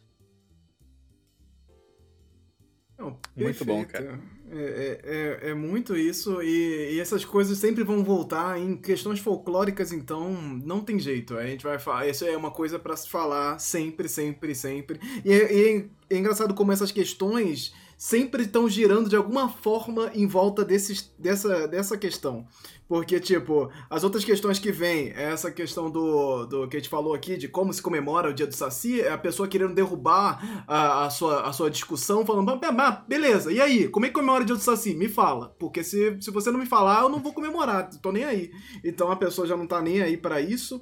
É, por, que, por que não gostamos do folclore brasileiro? Essa é, uma, é, uma, uma, é um tipo de postagem que sempre volta também, ou no dia do folclore, ou no dia do, do Saci, que é, é tentando trazer o, o. Olha, o motivo por que a gente não gosta é esse aqui. E aí vai lá tentando dar, fazer argumentos. É uma coisa mais do de um, de um ímpeto é, é, é, muito de pistolagem da pessoa mesmo, de querer, pô, mas a gente precisa valorizar mais o folclore, porque tem isso, tem aquilo, a gente tem que falar mais disso do que dragões e elfos e não sei o que. Então a pessoa vem nesse ímpeto de querer defender, acima de tudo, a cultura brasileira e tudo mais. Nossa mitologia é muito rica, nossa mitologia brasileira, ao invés de você falar dessas coisas aí, mitologia brasileira é maravilhosa, tem que falar mais da mitologia brasileira não deixem, esse aqui é maravilhoso que eu peguei Tem algumas variações, mas esse é ótimo. Não deixem acabar com Halloween no Brasil. O que, que estão fazendo? O que, que é isso? Gente, eu sei lá eu sei lá, e a gente vai continuar aqui comemorando o Dia do Saci, é, buscando essas questões, analisando todas elas, porque o que das coisas que mais nos move, que mais faz a gente pensar aqui, é essa análise do social, essa análise é, de, do movimento das pessoas comentando sobre essas questões de folclore, de Halloween, de datas comemorativas, se comemora, comemora, é Natal, é não sei o quê. Então a gente está sempre trazendo isso, é muito importante porque movimenta a nossa cabeça pensar como eu responderia essa pessoa. Mas só que, é claro, eu geralmente não respondo, porque eu quero mesmo que ela fique pistola e fale tudo que tiver dentro do coraçãozinho dela. Então, gente, o dia do, do Saci é excelente para trazer esse espírito da pistolagem uh, para cima, para a gente mexer um pouco essa, esse, esse nosso caldo aí. Então vamos seguir aqui para o nosso próximo assunto, que é um assunto também bastante importante, já indo aqui mais para a área da Lorena. Lorena tá acompanhando isso aqui de perto, que é o Silent Manga Audition 2020. Rolou aí a 14 edição desse, desse essa competição de, de, de quadrinhos internacional que acontece no Japão, focada aí nos quadrinhos no estilo mangá. Então, o mundo inteiro, os artistas do mundo inteiro enviaram é, é, é, artes, e não só artes, mas o quadrinho completo, né? Que tinha que ter essa, essa arquitetura do quadrinho para ele ser selecionado. E aí saíram lá os, os, os vencedores nesse final de semana, final de semana passado, se eu não me engano. E temos quatro brasileiros entre os vencedores. Queria que a Lorena aí, que, que acompanhou de perto, que fez uma mega thread aí falando no Twitter sobre todos os, os quadrinhos, fale do Silent Manga Audition. Então, gente, o Anderson já deu uma, uma palhinha né, de como é que funciona o Silent Manga Audition. Ele é, uma, ele é um concurso fomentado pelo, pelo governo japonês para é, principalmente é, conseguir é, é numa tentativa de exportar um pouco a questão do mangá para fora e, e, é meio que fazer essa jogada de marketing, né? Os maiores ganhadores eles ganham é, viagens pagas para o Japão para ter aulas de quadrinhos lá com com mangakas famosos e tudo. Então é um concurso de é um concurso de talentos, né? Você é, dá oportunidade para as pessoas de vários lugares do mundo poderem ter é, o privilégio de estudar com grandes mestres. E aí é, a edição, eles têm duas edições por ano, é semestral, e a do primeiro semestre desse ano, o tema foi sobre criaturas, fantasmas e seres é, fantásticos. E a proposta foi justamente, foi bem claramente é, ilustrem criaturas e narrativas que tenham a ver com seu país e mostrem pra gente. Então, a gente teve uma mobilização, a gente tem um grupo do Silent Manga Audition brasileiro no, no Facebook, onde o pessoal troca ideias e tinha muita gente é, pilhada em fazer, muita gente pensando em trazer coisas bem regionais, assim. Eu vi gente fazendo projeto de, de falar sobre lendas daquelas serpentes que ficam embaixo da terra, né? Uma coisa, uhum. numa versão bem específica da cidade da pessoa. Então a gente teve essa mobilização é, bem bacana no Brasil, só que tipo, não transpareceu muito porque era dentro do grupo, para os debates e tal. Mas o tema ele, ele se espalhou bastante. Eu lembro que eu fiquei sabendo porque muita gente viu por fora e me mandou, Lorena! Olha só esse concurso aqui, não sei o que, com tema folclore, pá, vai! Inclusive eu tentei participar também, infelizmente não consegui uma colocação. Eventualmente eu vou postar o, que, o trabalho que eu fiz, mas é, enfim, eu tentei participar, o meu, o meu, a minha criatura era um caboclo d'água. E teve essa participação bem bacana. A gente, a gente teve quatro ganhadores, né? O Brasil, ele é, pode ser surpreendente para algumas pessoas, mas o Brasil, ele sempre se classifica muito bem nesse concurso. A gente já teve dois. Eu tenho inclusive um amigo meu que ele ganhou duas vezes, foi pro Japão duas vezes, para fazer os cursos lá. E e a gente tem sempre um, ganha, um ganhador no mínimo e, sempre tem alguém nos primeiros colocados, assim, qualquer, qualquer tema que eles passem, né? Eles, eles classificam muito bem. E esse ano não foi diferente. A gente teve quatro ganhadores, a gente teve um segundo colocado. Com certeza esse estará indo para o Japão em algum momento. Não sei como que fica em relação à pandemia, mas ele certamente em algum momento vai para lá ganhar o seu prêmio merecido. E os temas foram muito legais porque nenhum deles é igual, né? Todos os quatro eles têm é, eles têm narrativas muito específicas. A gente tem dois que são vagamente parecidos, só no sentido deles serem indígenas, né? Então ele tem uma, uma questão visual um pouco mais próxima, mas todos eles bastante originais, com narrativas é, bem diferentes é, entre si.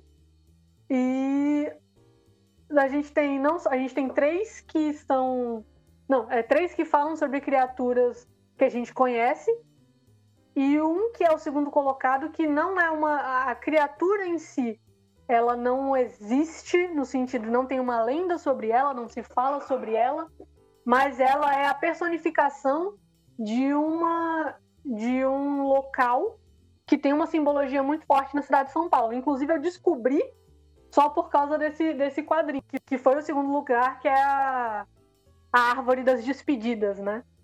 Que é, eu descobri que é um local real de São Paulo e que ele ficou famoso por ser um, um local onde as pessoas se despedem mesmo. Então o quadrinho ele faz toda essa trajetória de, da, da, da árvore em vários momentos diferentes ao longo da história, ser o palco de, de, de momentos de, de, emoção, inclusive fazendo referências que eu não sei, eu não sei a veracidade, porque na Wikipédia não tinha, tipo, as, as fontes de onde tirou, mas fazendo referências que supostamente são históricas. Então a gente tem ali é, pessoas no quadrinho é, se despedindo da família porque iam para a guerra, que, que é, no caso, acho que era a Guerra do Paraguai.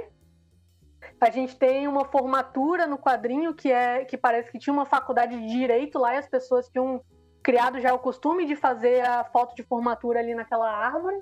Então a gente tem toda essa narrativa e eu, eles dá até uma explicadinha no, no, na última página sobre, sobre isso e que eu achei sensacional. Assim, a gente pode para você ver como que a gente pode aproveitar e fazer uma narrativa simbólicas sobre questões do folclore brasileiro que não necessariamente estão atreladas a uma criatura específica, né? Logicamente não tira o mérito Bom. dos outros, que também utilizaram muito bem a, a, a, os seres que a gente tem no nosso folclore. A gente vai ter o, o sétimo lugar, um, um, joguinho, um joguinho de Street Fighter de criaturas do folclore que eu achei divertidão. Não é. Foi, aproveitou, fez uns designs bem interessantes, assim, pro o Mapinguari e pro Curupira, que são os, os principais personagens do jogo ali.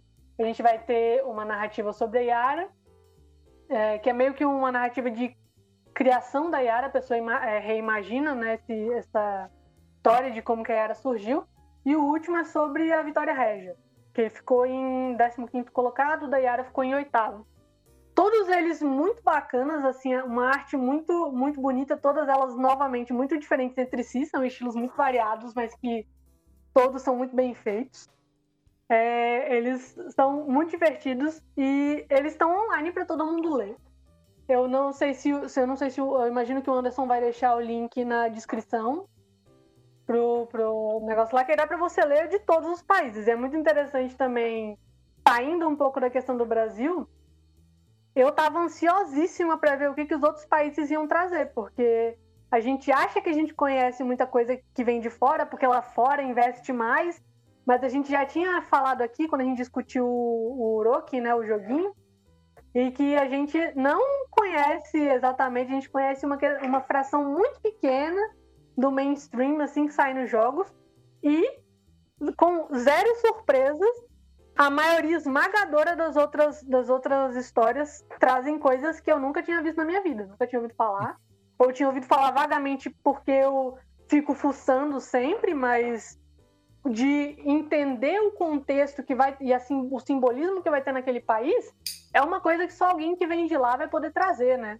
E é, é, exatamente isso que foi sensacional desse, dessa edição. Lógico, todos os outros, todas as edições são muito boas, mas essa vai apelar mais para mim. Não, não tem como não não vir pro pessoal assim. E é muito legal, todas as histórias são muito interessantes. Elas trazem muitas coisas de muitos países que você nunca viu. Isso porque a maioria, a gente não tem, por exemplo, um prêmio dos Estados Unidos ou de países. É, países assim, tipo Inglaterra e, e Alemanha. A gente tem França e Itália bastante também, mas são coisas que mesmo assim elas são. É, elas conversam bastante com o que tem lá. E. Não, mentira, eu falei que não tinha Alemanha, mas tem sim. E é uma coisa também que não é, não é super famosa. Eu acho que algumas pessoas já que olham na questão de criptídeos já devem ter ouvido falar do, do bichinho, mas que também não é muito popular. E, cara, eu fiquei, eu fiquei muito deslumbrada. Eu fiz uma thread enorme sobre isso. Eu achei um, uma iniciativa maravilhosa. Todos os quadrinhos são muito legais. A gente tem uma variação enorme de temas. A gente tem comédia, a gente tem coisas mais dramáticas.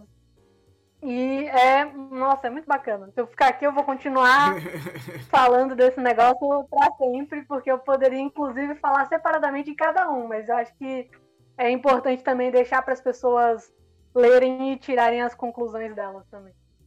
Sim, os links estarão na descrição. Vou separar a thread da Lorena, os links para você é, poder ler e, é, os quadrinhos também estão todos disponíveis online no site da, da, da empresa que organiza o, o, a, o concurso e vou disponibilizar tudo, fiquem tranquilos, que é bem tranquilo e é legal de ler, que é, é, não sei se tem algum, dos que eu vi, nenhum tinha balões, eu não sei se isso era uma, uma, um pré-requisito. É, isso é, isso é, uma, é um pré-requisito, tá, tá no, como ele é o Silent Manga Audition, ele tem o um nome por causa disso, né? Ele, hum... Eles são narrativas mudas, e até pra, eu acho que isso é uma narrativa interessante justamente para permitir uma participação global, né? Porque você não vai precisar.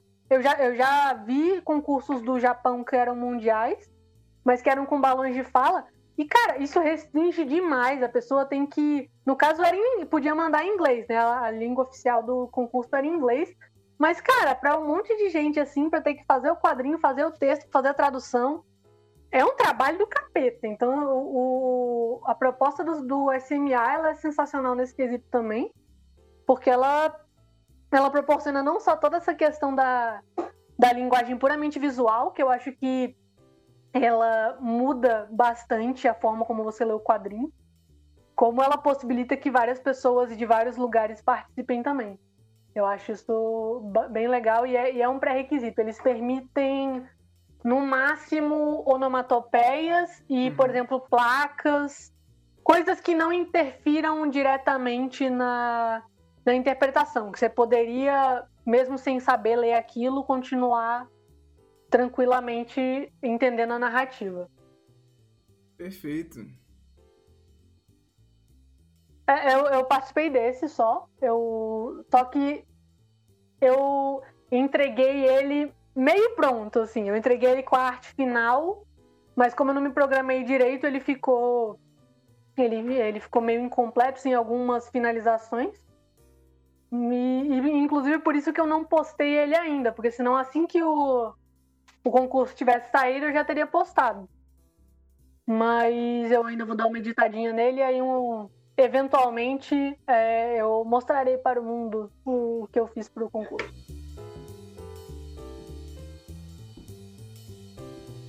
Então vamos seguir aqui para o nosso próximo assunto, que é um assunto bastante interessante também e tem um pouco a ver com essa questão da pesquisa relacionada ao mundo aí, né? O mundo dos criptídeos, um, um mapa de criaturas mitológicas do artista, do artista da Lituânia.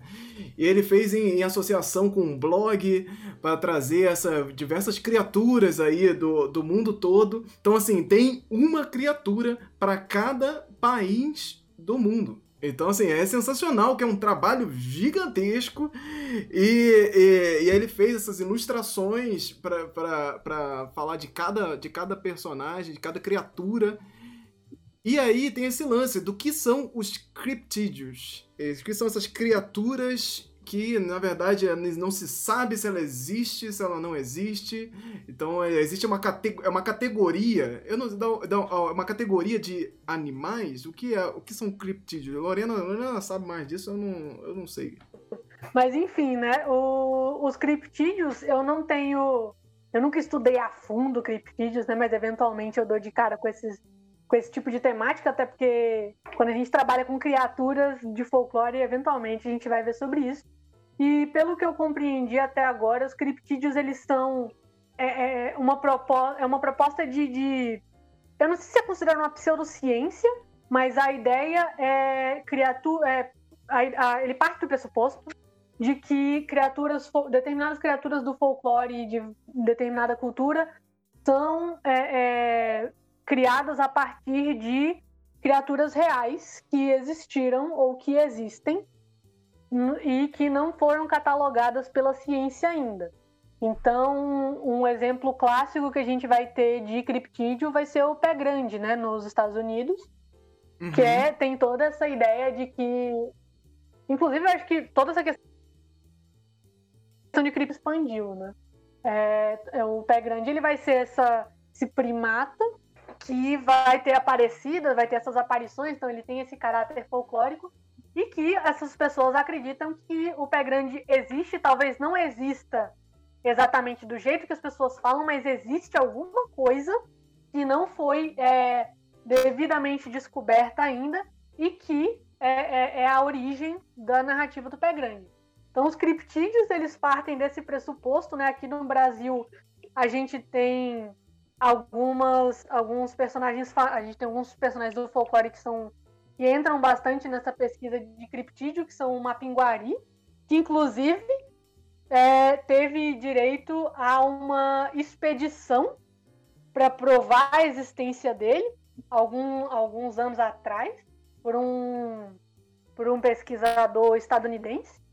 Ele veio aqui determinado a encontrar provas da existência do Mapinguari ou da criatura que, que seria a origem do Mapinguari é, eu, se não me engano, o caboclo d'água ele se encaixa como criptídeo também.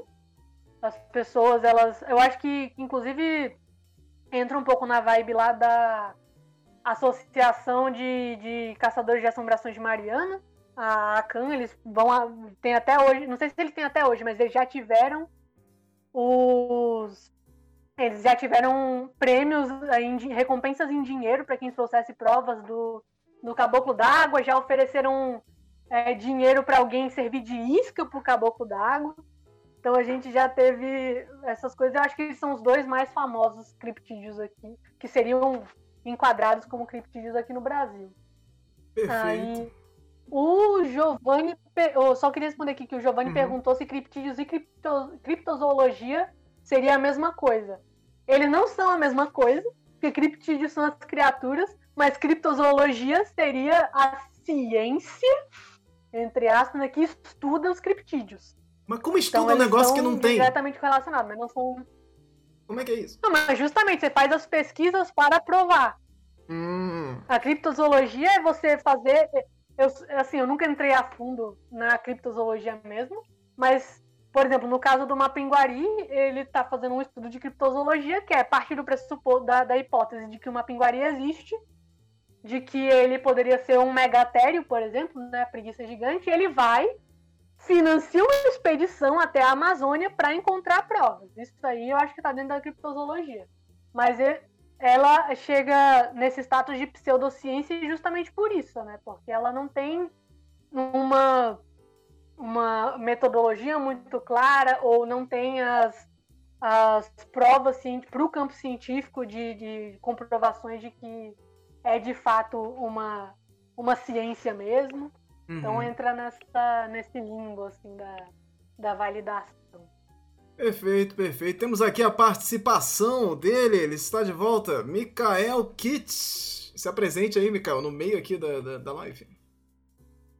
No meio? Nem sei que ponto eu tô aqui, né? Bom, gente, sou o Mikael Kitts, eu sou artista visual, de conceito, ilustrador e roteirista. E eu sou do Rio Grande do Sul e tô falando de Manaus, Amazonas.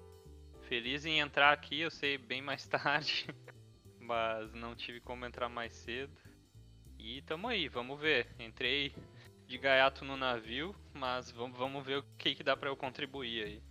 E já chegou aí no, nos criptídeos já, né? Nos monstrengos aí do mundo e nessas pesquisas aí pros mapas. Você, você que é uma pessoa super engajada em mapas, né? Sabemos bem, Mikael Kitts, que adora mapas de monstros e tá de olho nisso. Como é que você viu? Você chegou a dar uma olhada nessas ilustrações aí? Ah, eu olhei, cara. Não olhei muito assim a fundo, porque me pareceu muito mais um projeto artístico do que um projeto mais sério, assim. E eu acho que ma mapas são bem importantes para a gente poder ter uma visualização global da coisa toda, né? E, e até para a gente poder co colocar eles num, num, no mundo real, né? Sim. Não fica na, naquele campo das ideias, tu sabe? Não, aqui na cidade do lado pode ter alguma coisa. Ou onde meu pai e minha avó nasceram, tem outra, né? E, e eu acho que tá faltando um mapa decente de criaturas da região onde a gente tá, né? Do Brasil, da América Sim. do Sul. Mas com a pesquisa. Ah, me dá um tempinho aí. Lorena tá vindo aí. Com aí mapa. que eu faço. Isso aí, tia, tia. Não, eu já fiz aquele mini mapa, né? Eu, eu, já tinha aquele, aquele mapa bem resumido. Que, inclusive, acho que eu nunca cheguei a postar ele oficialmente, mas eu cheguei, eu, eu vendo ele como print em evento como pôster, né? Mas a, eventualmente ainda quero fazer um mapa, um mapa maior e, e melhor assim especificado, melhor pesquisado, hum. com mais variedade. Eu acho que no que eu fiz não tinha nem 10. E falando em pesquisa, esse mapa aí tem algumas questões, né? É porque o mapa ele é feito por essa, essa equipe do blog junto com, com o ilustrador. Então eles, eles botaram lá no blog toda a parte de, de pesquisa, como é que eles pesquisaram, tem uma planilha com cada links que eles buscaram e tal. E aí nós fomos mais interessados ali no Brasil, focado ali para saber por que o Curupira é o nosso criptídeo, porque né, né no mapa o Curupira é o nosso criptídeo aí do Brasil. E, e é estranho que é o Curupira, gente. Tem pesquisa de criptídeo para Curupira? Não parece ser o. Tipo, é do perdido, né? É, não parecia algo que se encaixasse tanto nesse lugar, assim como o Mapinguari, o Capelobo, que poderiam estar ali como personagens que se encaixem nesse, nesse lugar. E aí eu fui buscar para ver qual eram, quais eram as referências, né, do, do, do do, do blog. E aí eles têm uma referência principal, que é um tal de é, um, livro chamado Monstros e Criaturas Míticas, que é da Heather Fridjola, que é uma antropóloga é, é, é de Las Vegas, Estados Unidos, e ela faz um, um, livro com algumas ilustrações é, também relacionadas a esse, esses, esses monstros que podem existir no mundo, que ou que já existiram e tal. É, é um livro é, é até bastante famoso da área, pelo que eu estava vendo. A galera é, é, curte bastante, assim, é um livro que referências de monstros, né? Você tem vários livros de monstros, né? Que você, você a galera gosta de usar muito para RPG, para fazer referências e tudo mais. Mas aí tem links aleatórios de blogs independentes que eles buscam bastante para referenciar aí o seu, o seu sua criatura. Só que acontece, nos blogs do Curupira brasileiros são tipo é o que tinha em inglês. Então, basicamente, são as primeiras é, é, é, coisas que se vê em inglês no Google. E aí foi isso que eles usaram como fonte de pesquisa. Então, é basicamente você vai ter os símbolos básicos ali do, do, do, do negócio, que é o pé virado para trás e tudo mais. E, e, essa, essa criatura de pé virado para trás e cabelo vermelho. Então, é, é isso. Então ficou, ficou muito nisso. E, isso, e quando eu fui vendo os outros personagens, vi que mais ou menos a coisa tava nessa linha. Então pegaram um livro como referência e esses links é, que estivessem em inglês para que embasassem a, a, a, a pesquisa.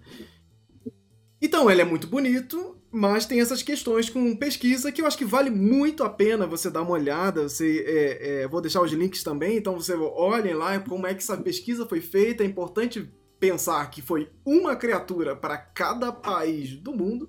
Então, assim, é muita coisa. Realmente é uma, uma pesquisa assim, independente, se for, olhar, muito legal, muito interessante.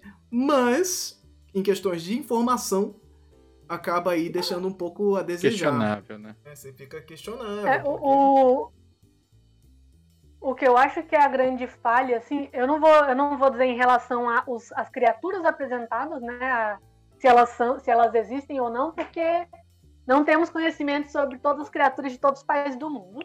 Mas o que eu acho que, se a gente for falar de uma falha desse projeto, para mim ela é basicamente o discurso. Porque a gente tem assim um projeto que é muito ambicioso, uma criatura para cada país no mundo. Provavelmente, quando essa pessoa fez essa pesquisa, ela não sabia nem o nome dos países. E isso é uma coisa que é normal para maioria das pessoas. A gente não sabe o nome de todos os países do mundo. Então, a gente não, se a gente não sabe nem o nome, a gente não sabe muito menos sobre esses países. Então, assim, a gente já tem uma, uma, um projeto muito ousado, assim, e que é extremamente trabalhoso. É, é óbvio a dificuldade de se executar um projeto desses. E a gente tem, tem, tem que ter em mente que quando você abre para uma coisa tão ampla assim, é fatal que ela vai ser superficial em algum aspecto. Isso é uma coisa que, tudo bem, você estando ciente disso, você tá, você tá ciente que seu projeto vai ser é, superficial, isso não necessariamente é um demérito, dependendo do seu, da sua proposta, tranquilo. A questão que eu acho que eu falo do discurso é justamente essas ideias que elas se chocam, né? A gente tem um mapa que se intitula O Mundo dos Criptídeos. Aí eu já apresentei para vocês qual que é o conceito do, dos criptídeos e da criptozoologia. E aí a gente vai ter, por exemplo, o, o criptídeo mais famoso da China, o dragão chinês. Eu nunca vi alguém pressupor assim uma ligação em relação ao dragão chinês. Eu acho que o Kilin, por exemplo, faria mais sentido, que é o que a gente chama de unicórnio chinês, né? Uhum. Eu acho que é, num, num caso assim, os Quilins ou então as raposas teriam alguma coisa mais assim, é, criptídica, vamos dizer assim. O Curupira a gente questionou aqui também, teve gente que comentou que já sabe um pouquinho mais de criptozoologia, o Áureo comentou aqui, eu pensei que eles iam colocar uma pinguaria ou os caboclos d'água. Mesma coisa que eu pensei, porque quando a gente pensa em criptídeo, uma pinguaria é de longe o criptídeo mais famoso do Brasil. Sim. Ele teve, como eu falei, teve uma expedição para tentar provar que, que uma pinguaria existia. Então, claramente, ele é o mais famoso. E aí a gente tem outro problema de discurso, que é o discurso de os criptídeos mais famosos de cada país. Quando você faz uma pesquisa superficial dessa, você tem que ter noção de que você não vai saber com tanta propriedade quais que são os mais famosos. Só porque eles estão no top 5 de um blog em inglês. Eles são populares, mas tipo, a gente já tem um discurso que tá querendo falar de criptídeos. Criaturas folclóricas e criptídeos, eles conversam eventualmente, mas não necessariamente são todos. Então a gente uhum. tem todas essas questões que entram em conflito, acaba danificando o projeto, né? Porque eu acho, eu continuo achando um projeto muito legal. As ilustrações são sensacionais. O, o esforço que esse pessoal teve em encontrar um, uma coisa relativa a cada país é, é, é assim, um esforço. Eu não consigo nem imaginar o tempo que eles deram, mesmo que seja para pegar o primeiro resultado do Google, cara. Uhum. Quantos países tem no mundo? É tipo uns 200? 200 e. Não, é isso aí vem aquelas coisas, quando você tem um, uma questão de problemas de falta de referências, principalmente visuais, né, que sempre traz aqui também essa discussão de que a falta de referências ela acaba é, é, danificando muito o como se passa essa informação. Por exemplo, eu estou pensando aqui nos povos africanos, que você tem é, muita pouca coisa trabalhada e estamos num momento agora de, de, de resgate, de busca do, do, do, continente africano como centro da mídia para a gente falar, para a gente referenciar e buscar ali é, é, é, mais essa, essa esse protagonismo negro no cinema, nos quadrinhos, nas, nas, séries e tudo mais. E aí você vai querer falar de algum monstro é, é, africano e vai ter essa dificuldade realmente, porque temos muito poucas produções focadas nesse sentido no continente africano. Então você vai ter alguns, como no Brasil também, que nós temos é, é, é, várias dificuldades com várias dessas criaturas, porque temos muito poucas referências. E as referências visuais são muito importantes, assim, elas são aquela referência básica do cara que vai buscar lá para fazer seu RPG, para ele criar ali seu, seu, sua base ali pro seu livro. É, a gente vira e mexe fala aqui de como os escritores às vezes fazem um livro inteiro só baseado em uma ilustração. Então, assim, é, é, a ilustração surgiu, o cara escreveu o livro inteiro e, e, e, ponto. Porque a inspiração veio através dessa, desse, desse trabalho artístico. É isso, vocês. vocês uh, têm... uma, uma, coisa, uma coisa curiosa que eu notei aqui, que eu tava reolhando os, os mapas, né, os específicos de cada região. E no mapa do, do Oriente Médio, né, Ásia Central, metade dos países é, é, é o Jin. É só ele. Na, na, na, ah. no Oriente Médio todo, assim. E que sim, eu entendo que os jeans são famosíssimos, eles estão aí no folclore do, do islamismo muito forte. É... Só que eu acho engraçado. Repetir um monte de vezes. E eu questiono a questão dele como criptídeo, mais uma vez, né? Você é... classificar ainda mais uma figura que é extremamente versátil, assim. Ela não tem uma unanimidade o que, que é um Jin. Você vai ver, eu sigo um, um cara que ele, ele é. Acho que ele é muçulmano, mas ele faz a pesquisa, ele faz a pesquisa toda e apresenta várias coisas do folclore islâmico. E ele fala muito sobre o Jin, cara. Não tem como você dizer, ah, o Jin é isso aqui. E muito menos conseguir achar alguma coisa, alguma, alguma criatura que seja um elo com o Jin. Então, assim, a gente entra novamente nessa questão do, do, do título, né? De mundo dos criptídeos. Aí os bichos não são criptídeos. Não, extremamente mágico, né, cara? Que aí, aí você vai para um lado. O, que, assim... Saci, o Saci é. O Saci é criptídeo, por acaso? Claro que não, né? É tipo... E aí você bota num mapa desse ia ser muito. Pô, ia ficar puto. É, você tem um anim... uma coisa que é um animal, que é um. tá focado num bicho, ele, ele tem uma, uma, uma, uma variância biológica ali possível. Você pensa, bom, ok, um, uma pinguari, sei lá, um, uma coisa muito é, grande com um capelobo, pô, ok, vamos ver, vamos buscar isso aí. Agora, sem saber se a, a, magia, a magia de fato existe no mundo cientificamente, você falava, pô, aqui ó, gênio. Aí, aqui, ó, já abre, já abre uma outra, já abre uma outra área de pesquisa, assim, que eu imagino que a criptozoologia não contemple. Pelo menos até onde eu vi. Pelos exemplos mais famosos que a gente tem, né? Que mais uma vez é o, é o Yeti, é o Sasquatch, é o Mapinguari, são coisas bem.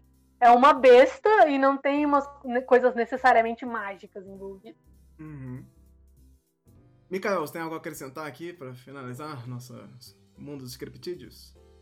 Eu acho um campo bem interessante porque ele meio que tenta trazer para o mundo real o que é do, do conhecimento popular. É tipo assim, ó, é bem X-Files, né? Eu, uhum. I want to believe, né? Eu, eu, eu quero acreditar. eu, tipo, o mundo é melhor se essas coisas existirem. Então eu, eu, eu, acho que é um campo interessante até questão psicológica, assim, comportamento humano, de, de criptozoologia mesmo. É, é, é meio animais fantásticos e onde eles existem total, assim. E, e, e, eu, e, eu, gosto de um pouco além da criptozoologia e conversar com as pessoas do que, que elas viram, né? Que aí a gente vai Sim. pro lance do folclore mesmo, do, do, conhecimento popular. E aí é que eu acho que a magia acontece. A magia não acontece no campo da zoologia, acontece no imaginário real, assim. É onde conversa, né? A gente tem uma busca muito grande na criptozoologia pelos relatos, pelos avistamentos todos, acho que a maioria dos casos, assim, elas se baseiam em avistamentos. Então, assim, uhum. ah, o, eu tava vendo a lista aqui, inclusive na lista de, de, de criptídeos aqui na Wikipédia, o minhocão ele consta também. Ah, é. Mas enfim, é, a gente tem todos esses bichos que eles vão eles vão estar tá muito atrelados a essa questão do, do avistamento. Ah, a pessoa viu e aí começa todo o trabalho investigativo, que é o que acontece com o caboclo d'água. Ah, a gente tem os avistamentos, acontece geralmente aqui, nessa área do, do Rio São Francisco, então a gente vai olhar aqui para encontrar ele. Tem, tem essa essa parte de pesquisa mesmo. Então é, eu concordo com o Mikael, eu acho uma parada bem interessante. Algumas pessoas elas acham ofensivo chamar determinadas hum. criaturas de criptozoologia. Eu acho que é por conta da questão da criptologia ser uma pseudociência, então a gente tem essa questão de ah, não, tá chamando de criptozoologia, tá usando negócio Eu pessoalmente não acho, acho a criptologia, a criptozoologia uma, uma área interessante da gente olhar, que nem o Mikael falou. E. Cara, é, é, é legal vocês, inclusive, darem uma olhada assim na internet quais que são. É, é divertido, você acha umas criaturas legais.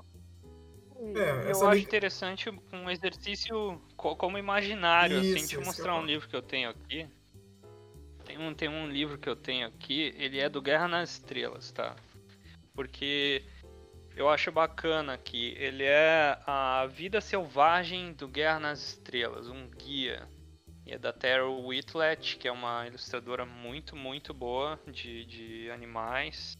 E aí mostra aqui os, os animais do, do Guerra nas Estrelas com a, a morfologia e fisiologia deles, como é que eles funcionam. O planeta X tem a fauna Y, uhum. e essa fauna aí tem os predadores, tem o topo da cadeia alimentar, muito bem ilustrado. Então, isso como exercício de imaginário, eu acho a criptozoologia muito boa, sabe? E claro, como uhum. venda também, né? Aí a gente vai falar do Mothman lá dos Estados Unidos, o monstro de Loch Ness da Escócia, o próprio Sasquatch que movimenta muito, tem action figure, tem boneco do Sasquatch articulado. Assim. Uhum. Fizeram uma série de, de bonecos uh, de criptozoologia, série 1, 2 e 3, aí tinha o, o Mothman. Isso que eu acho engraçado, sabe?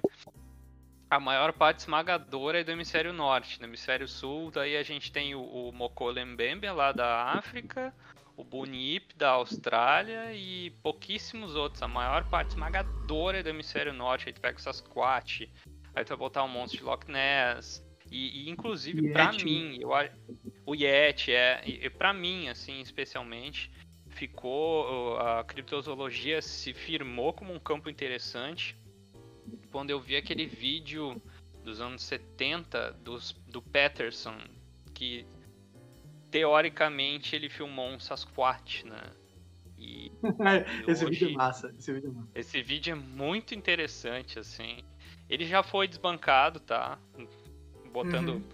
balde de água fria aí, mas ele é muito interessante como, como assim, ó, faz essa ponte entre o imaginário e o real, assim. Pois é, que uhum. dificuldade, né, que tem, né, de, de, de tratar esse imaginário. É, é, tratar com respeito o imaginário, sabe? Por que, que, tem que tem que voltar aquela questão do verdadeiro? Ah, mas ninguém comprovou, então você não pode pensar, não pode imaginar a coisa como seria? É. Gente. Sim, eu gosto muito desse vídeo é, que o Mikael falou, porque eu me lembro que a, a, quando eu tava. Eu vi, eu, eu, vi um vídeo de, de. Eu não sei quem é que tava presente, mas assim, ele tava querendo comprovar que era verdadeiro. Assim, a gente fez estudos, o ser humano não conseguiria andar desse jeito, não teria como ser um homem, porque os passos não respeitam as regras de um movimento. Então, assim, eu, eu acho muito bacana porque, de novo, essa questão que, que, que a gente falou um pouco mais cedo de buscar a verdade, né? E, e, e, e, a verdade no sentido de como se a verdade fosse algo preso à realidade, a uma coisa que você é. pode. É, é, assim, eu gosto de acreditar, eu gosto de acreditar na, nas, eu, eu acho o mundo das possibilidades um mundo, um mundo muito mais interessante de se conviver do que um mundo aonde a, a, o factídio no sentido do, da, da, experimentação científica seja única. Eu sei que eu não estou dizendo, não estou é, negando o empirismo científico. É, não estou aqui é, é, dizendo que ah, vamos então defender a Terra plana. Existem coisas que são uhum. completamente uhum. diferentes. Né? São, são, a gente está falando de imaginário, a gente está falando de, de possibilidades, mas a gente também não está negando a ciência. Mas, pô, é, é, é essas, essas experiências que são tão humanas ao longo dos anos, que se perpetuam com a gente desde que a gente desde que a gente se considera a gente no sentido de conseguir é, preservar a memória e se perpetua até hoje, é, abre espaço para o otimista falar talvez exista mais do que simplesmente o que a gente consegue, do que a van filosofia humana consegue abraçar, né? É, então, é, esse espaço do, do, do, do, do estudo do imaginário eu acho que só leva, na realidade, vai levar a avanços científicos, porque não tenha dúvida, essas pessoas que estão viajando, estão tentando fazer o que talvez seja pseudociência, estão tendo trocas, estão tendo vivências, vão, sabe, é, é, vai ter relatos, vai ter poder falar sobre, vamos supor, ah, eu tive que ir na Amazônia atrás do, do Mapinguari. Isso já é uma vivência que eu, assim, Mikael tá lá, mas eu, eu, eu não sei dizer se o, And, o Andrioli, o, o Anderson e a Lorena já puderam pisar na Amazônia. Eu nunca tive. Nunca. Pô, já tá, já tá com uma experiência de vivência que eu gostaria de ter, né? Então tem, tem outras coisas além disso, né? Além do segurar e dizer é real, não é real. É isso aí que eu falo, é a possibilidade mesmo, né? É tentar fazer a ponte. A ponte é mais interessante do que onde ela leva.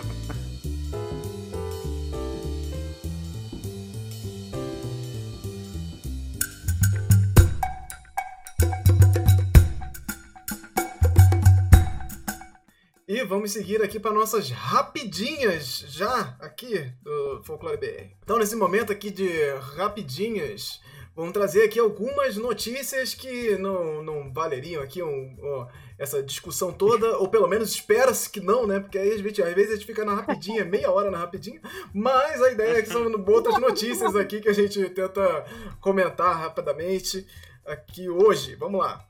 Primeiro eu quero falar dos finalistas do Prêmio Jabuti. Rolou aí esse, esse, uhum. esse mês. É, é, os, saíram os 10 finalistas, agora saiu essa semana, ontem, ontem, ontem, ontem, saíram aí o, o, os cinco finalistas agora pro Prêmio Jabuti. Eu separei aqui esses quatro que ou já passaram por aqui, ou são nossos, nossos colegas, nossos amigos também. E vou, vou aqui falar desses, desses cinco específicos e depois pode, vocês podem comentar é, sobre o prêmio Jabuti em si. É um prêmio literário e vou, vou comentar aqui esses, esses nossos amigos, que é um é o um, na categoria Contos, é, Redemoinho do, em Dia Quente, da Jari de Arraes, é, editora Companhia das Letras. Na categoria quadrinhos, temos Roseira, Medalha, Engenho e Outras Histórias, de Jefferson Costa, da editora Pipoque Nanquim. É, na categoria Ciências Humanas, temos Rastros de Resistência, Histórias de Luta e Liberdade do Povo Negro, do Alê Santos, que já participou aqui também de Somando Visões com a gente. E temos romance e entretenimento Serpentário, do nosso amigo Felipe Castilho, finalista aí, entre os cinco aí no romance de entretenimento. Felipe Castilho. Este Serpentário que também está chegando aí em breve em série de TV, né? Ele, ele junto do, do, do, prêmio ali, ele comentou também que o livro foi adquirido pela, pela produtora Boutique Filmes, produtora de 3%, da série 3% da Netflix e Onisciente também. Então teremos aí Serpentário do Felipe Castilho, que já participou aqui de Somando Visões, que é nosso amigo pessoal aqui também, e está lá no pré-finalista do prêmio Jabuti. E aí, vocês chegaram a ver? Se você, se você nunca leu o Serpentário, tem um Poranduba esse ano que a gente lançou com o Felipe sobre Serpentário. A gente começa falando de folclore da cobra e depois fala do livro, então quem quiser ali alguns spoilers pode acompanhar o programa até o final. Quem uhum. não quiser pegar só o, só o, o, papo inicial ali também tá bem bacana.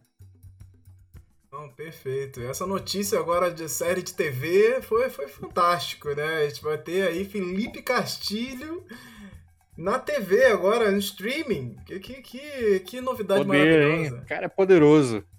Novidade maravilhosa. Eu, eu, queria, eu queria dizer que a gente vai ter a a ótima oportunidade de finalmente nos sentirmos como quando a gente lê produções de fora, que é comparar a série com o livro.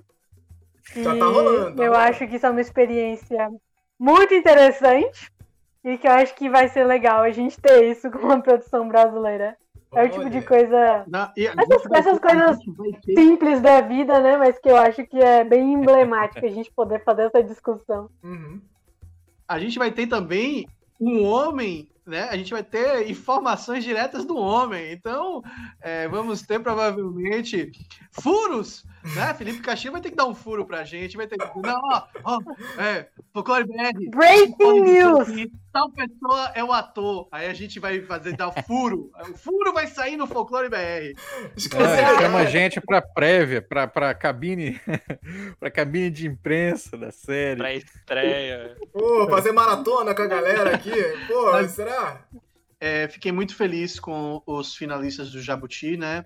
O, é, não só porque quando saíram os 10 a gente tinha apoio, eu acho que é, de amigos que eu consigo dizer assim que eu converso e tenho trocas e tenho sabe sabe meu nome que porque hoje em dia colega amigo é aquela que assim sabe meu nome né? então assim tem um tinha umas 10 pessoas eu chutaria né então e aí agora com, com os finalistas a gente tem a a Nikellen também o Iter com o seu Viajantes do Abismo que é lançado pela editora VEC né que é do, que é uma amigona também da, dessa galera dessa bolha a gente tem o Felipe Castilho é, a gente tem o Jefferson Costa e a gente e eu aqui como baiano na categoria é, literatura, sei lá, não sei qual é o que não é entretenimento, mas literatura.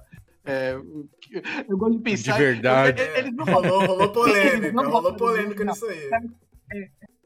É, é, o nome que eles queriam botar, eles não têm coragem, é literatura cabeçuda, né? Mas assim, tô brincando, né? Porque. Literatura a literatura é, o, o livro do Itamar, né? O. Ai, meu Deus do céu. É, é Tortarado, né? Baiano. Ele venceu. Ele venceu o prêmio Leia uh, de, de, literatura, acho que um ano atrás, né? Que é um prêmio gigante.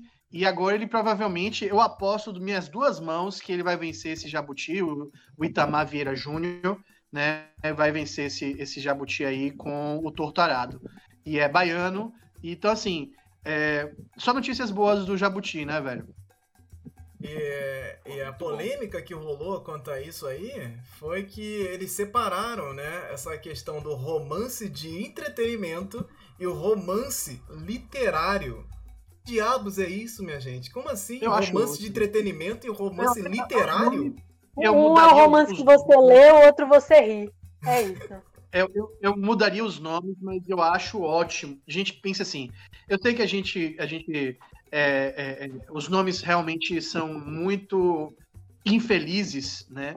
Mas pense aí, se não tivesse uma decisão dessa, não teria como obras é, que são populares, que são, que não tendem, é, que não têm ambições de serem é, manifestos de uma tradição literária consagrada né? É, não teria chance, não teria chance, gente, não teria chance mesmo. Então, é uma categoria muito bem-vinda. É, o fato da gente ter, como eu disse, há dois anos atrás eu tinha, sei lá, conhecia duas pessoas pro Jabuti e a, a, os amigos que eu conhecia geralmente iam pelo, pela HQ, aonde essa, esse preciosismo esse, essa romantização da literatura não é tão, tão fincada, né? Então, é, é, eu acho ótimo, acho ótimo que a gente tenha a possibilidade de ter é, é, uma literatura que, que, que foge desse, desse, desse padrão estipulado de cânone, né? Essa coisa uhum. canônica, essa coisa que não, não, que seja ruim,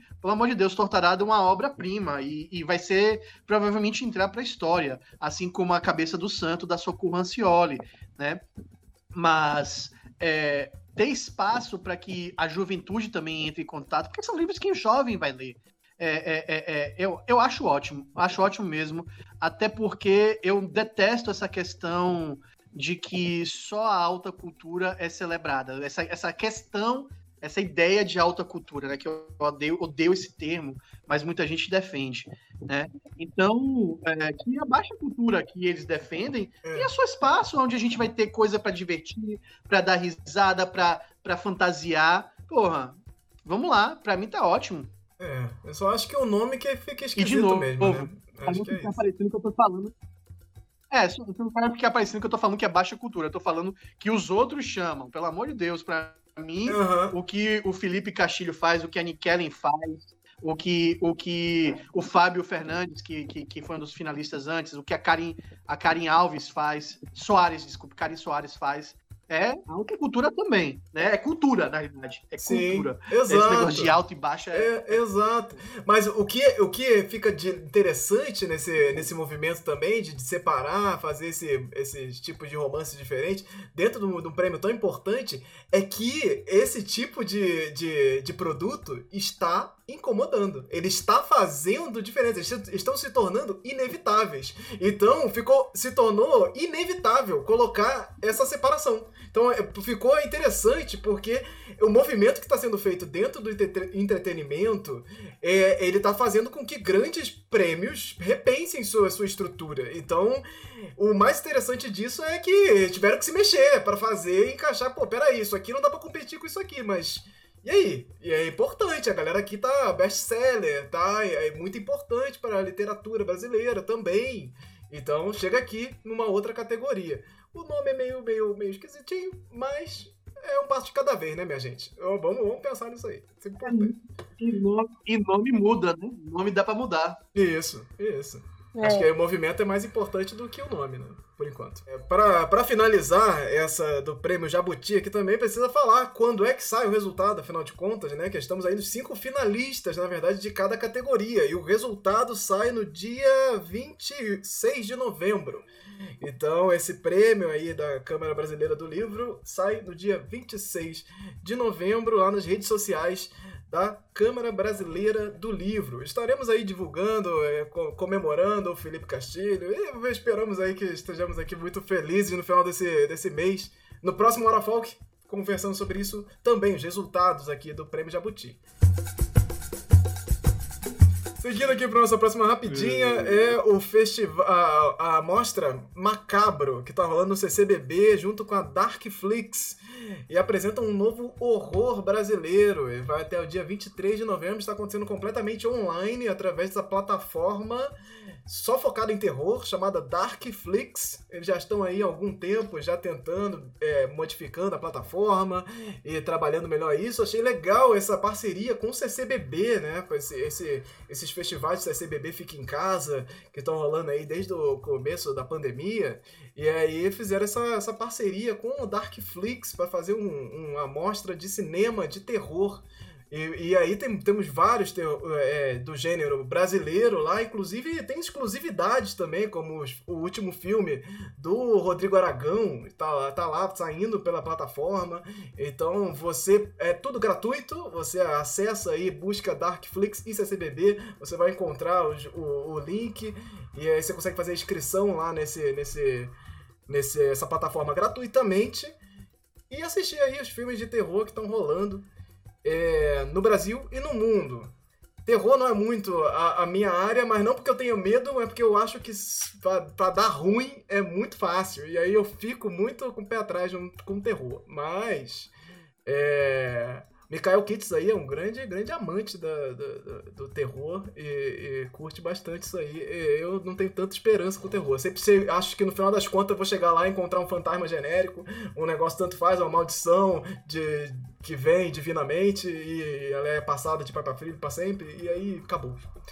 Então, mas tem muita história. E terror trash também é uma coisa que eu. Ah, não, não, não, não sei, não quero, mas. Tem muito tipo aí e Darkflix tá, tá com tudo fazer um pequeno parênteses, eu, eu não consumo muito filmes e curtas de terror, assim. Uma coisa eu consumo, eu consumo muito mais jogos de terror. E lá é que eu acho que a magia acontece, a inovação acontece. Muito, muito. Uh, muitas histórias diferentes, é um meio que permite essas inovações, né? Infelizmente, tu tá falando de cinema, a gente tem um formato específico, não que as histórias não possam ser diferentes e profundas, mas quando tu tem uma, uma mídia interativa que é que nem o game, uhum. tu pode contar outras histórias com outros níveis, né, outras camadas e tal. Então lá é que eu gosto bastante de consumir. Nossa, e jogar é, que, é você sentir o personagem sofrendo. Você é gostar de sofrer demais, né, gente? Gente do céu. Deus me livre e guarde. gosta muito mesmo. Estou com você, Lorena. Deus me livre e guarde. Se assistir o já Mikael é falou, O Mikael falou aí, ah, eu não vejo muito filme, eu não consumo muito filme de terror. Eu não consumo terror, ponto. é. Mas vamos seguir por aqui para nossa última rapidinha de hoje. Temos um vídeo. Uma aparição do lobisomem. Falando de terror, temos aqui a aparição misteriosa. O vídeo é horroroso, avisando aí para não aumentar muita expectativa, mas é a aparição do lobisomem. E ela apareceu. Ah, é aquele no começo de outubro. ainda. Ceilândia. Ceilândia. É. Ceilândia, a grande Ceilândia. Do lado Lorena, da Lorena. tá, né? Lorena tá ligada. Então vamos ver o vídeo aí, ó. Lobisomem. Era da Lorena, vocês estão pensando o quê?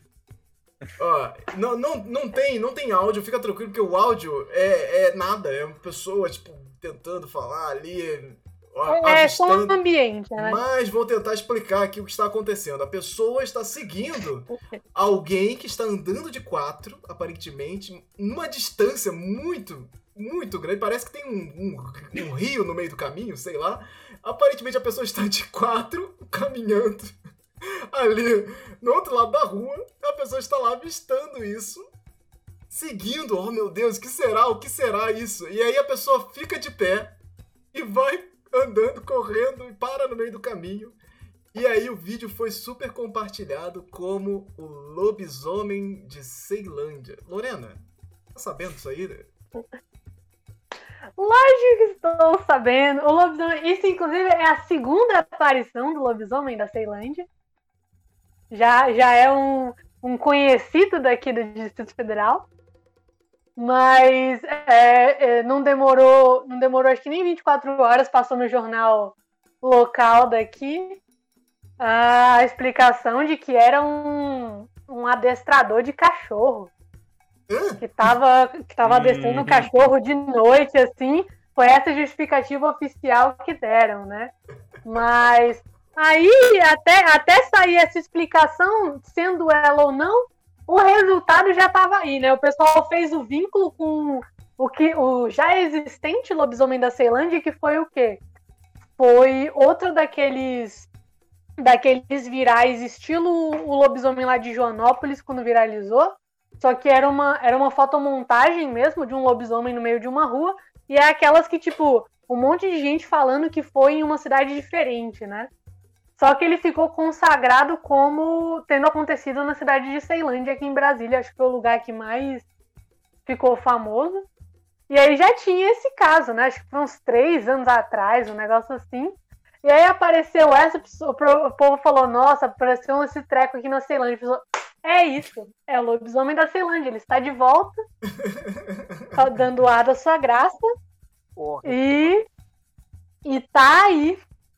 E fez, bombou no dia, o pessoal me mandou, eu compartilhei, falei, olha aí o lobisomem da Ceia de novo, a gente já é parça, olha, lógico que eu conheço ele.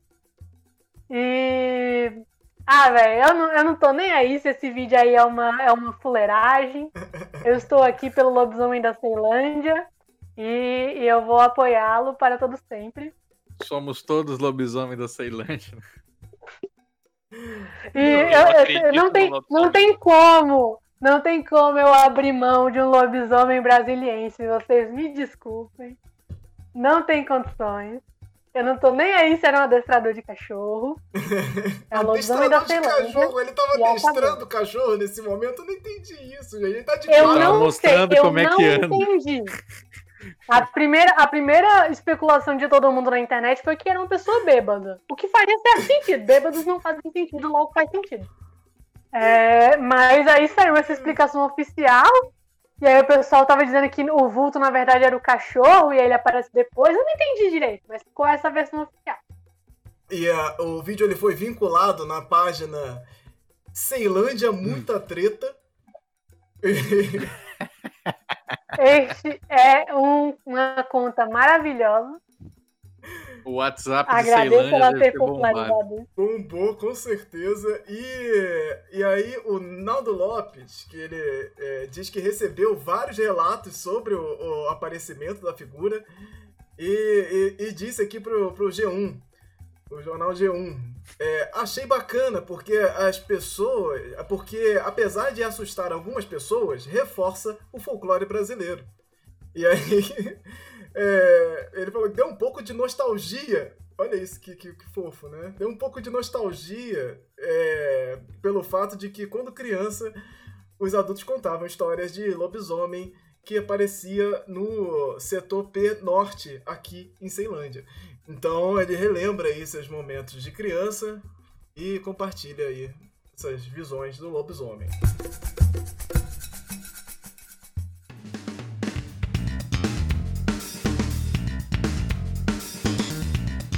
E Vamos seguir aqui para o nosso bloco de indicações. É um momento aqui onde nós indicamos aqui ó, coisas relacionadas a folclore, mitologia, cultura ou não que estamos assistindo aí recentemente, lendo, acompanhando, projetos novos e, e o que tem acontecido por aí. É, nós falamos de prêmios hoje e esquecemos de falar de um prêmio bastante importante. Eu já quero passar esse, esse bloco de indicações aqui pro Ian Fraser. Ian, por favor, comente aí suas novidades e o que temos aí nossas indicações. É, hoje saiu, hoje foi o é, a cerimônia do Prêmio Abeste de Literatura, né, que é a Associação Brasileira de Escritores de Terror, Suspense e não de é, policial, suspense e terror, né? É, tá no seu terceiro, no seu terceiro, na sua terceira edição. É um prêmio é, que está aí é, cada vez mais se consagrando. É um prêmio é, que para nossa bolha literária é bem importante né? E eu estava concorrendo com a grande Cláudia, Cláudia Lemes, né? Que, que é a escritora do A Segunda Morte de Sueli Rocha, que é lançado também pela editora VEC. E hoje foi o, o eu tá, com, com o Noah Carnavalesco estamos finalistas. E a notícia muito bacana é que o Noah Carnavalesco venceu né, na categoria melhor é, livro livro policial. Né? Aê! Então... Valeu, obrigado. E... Grande. É. Feliz, né? A gente ganhar esse prêmio quando, quando o Donald Trump está saindo da Casa Branca, para mim, é muito importante. Muito importante mesmo, porque minha avó. É, enfim, eu tenho uma história com minha avó e Donald Trump que, que me marcou e é muito triste. Então, ver esse homem Caraca. perder para mim é muito bom. É, na hora eu não aguentei, né? Chorei, porque eu lembrei de minha avó.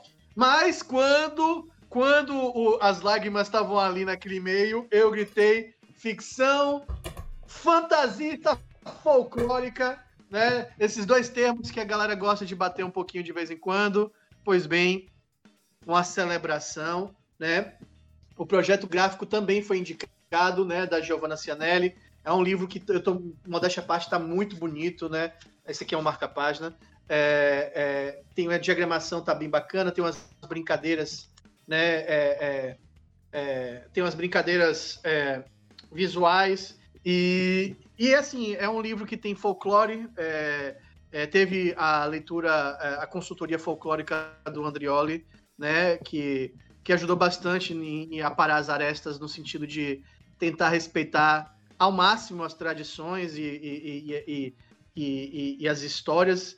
Eu, como escritor, é, sou, eu sou do time Vale Tudo, e aí é bom ter alguém que não é do time Vale Tudo, porque é, só porque eu sou assim não quer dizer que eu esteja correto, né? Então, teve leitura crítica da Gabriele Diniz, né, do Sertão Punk, teve leitura da Clara Mandrigano, é uma galera assim, eu, tô, eu fiquei muito feliz com a galera que trabalhou no Noir Carnavalesco, é, é, assim, honestamente, eu tava torcendo muito por ganhar, porque nessa pandemia, uma das coisas que foi levadas é, na pandemia foi a autoestima, né? Eu tava. É, é, é, muito difícil você ficar sozinho e todos os seus demônios latindo na sua cabeça. E é bom ter uma, uma, uma, uma, como é? uma constatação de outrem, né? De alguém que não tem nada a ver com você, não te deve nada. E aí você vence porque tem algo ali, né? Então dá um alívio. Arrasou, Ian.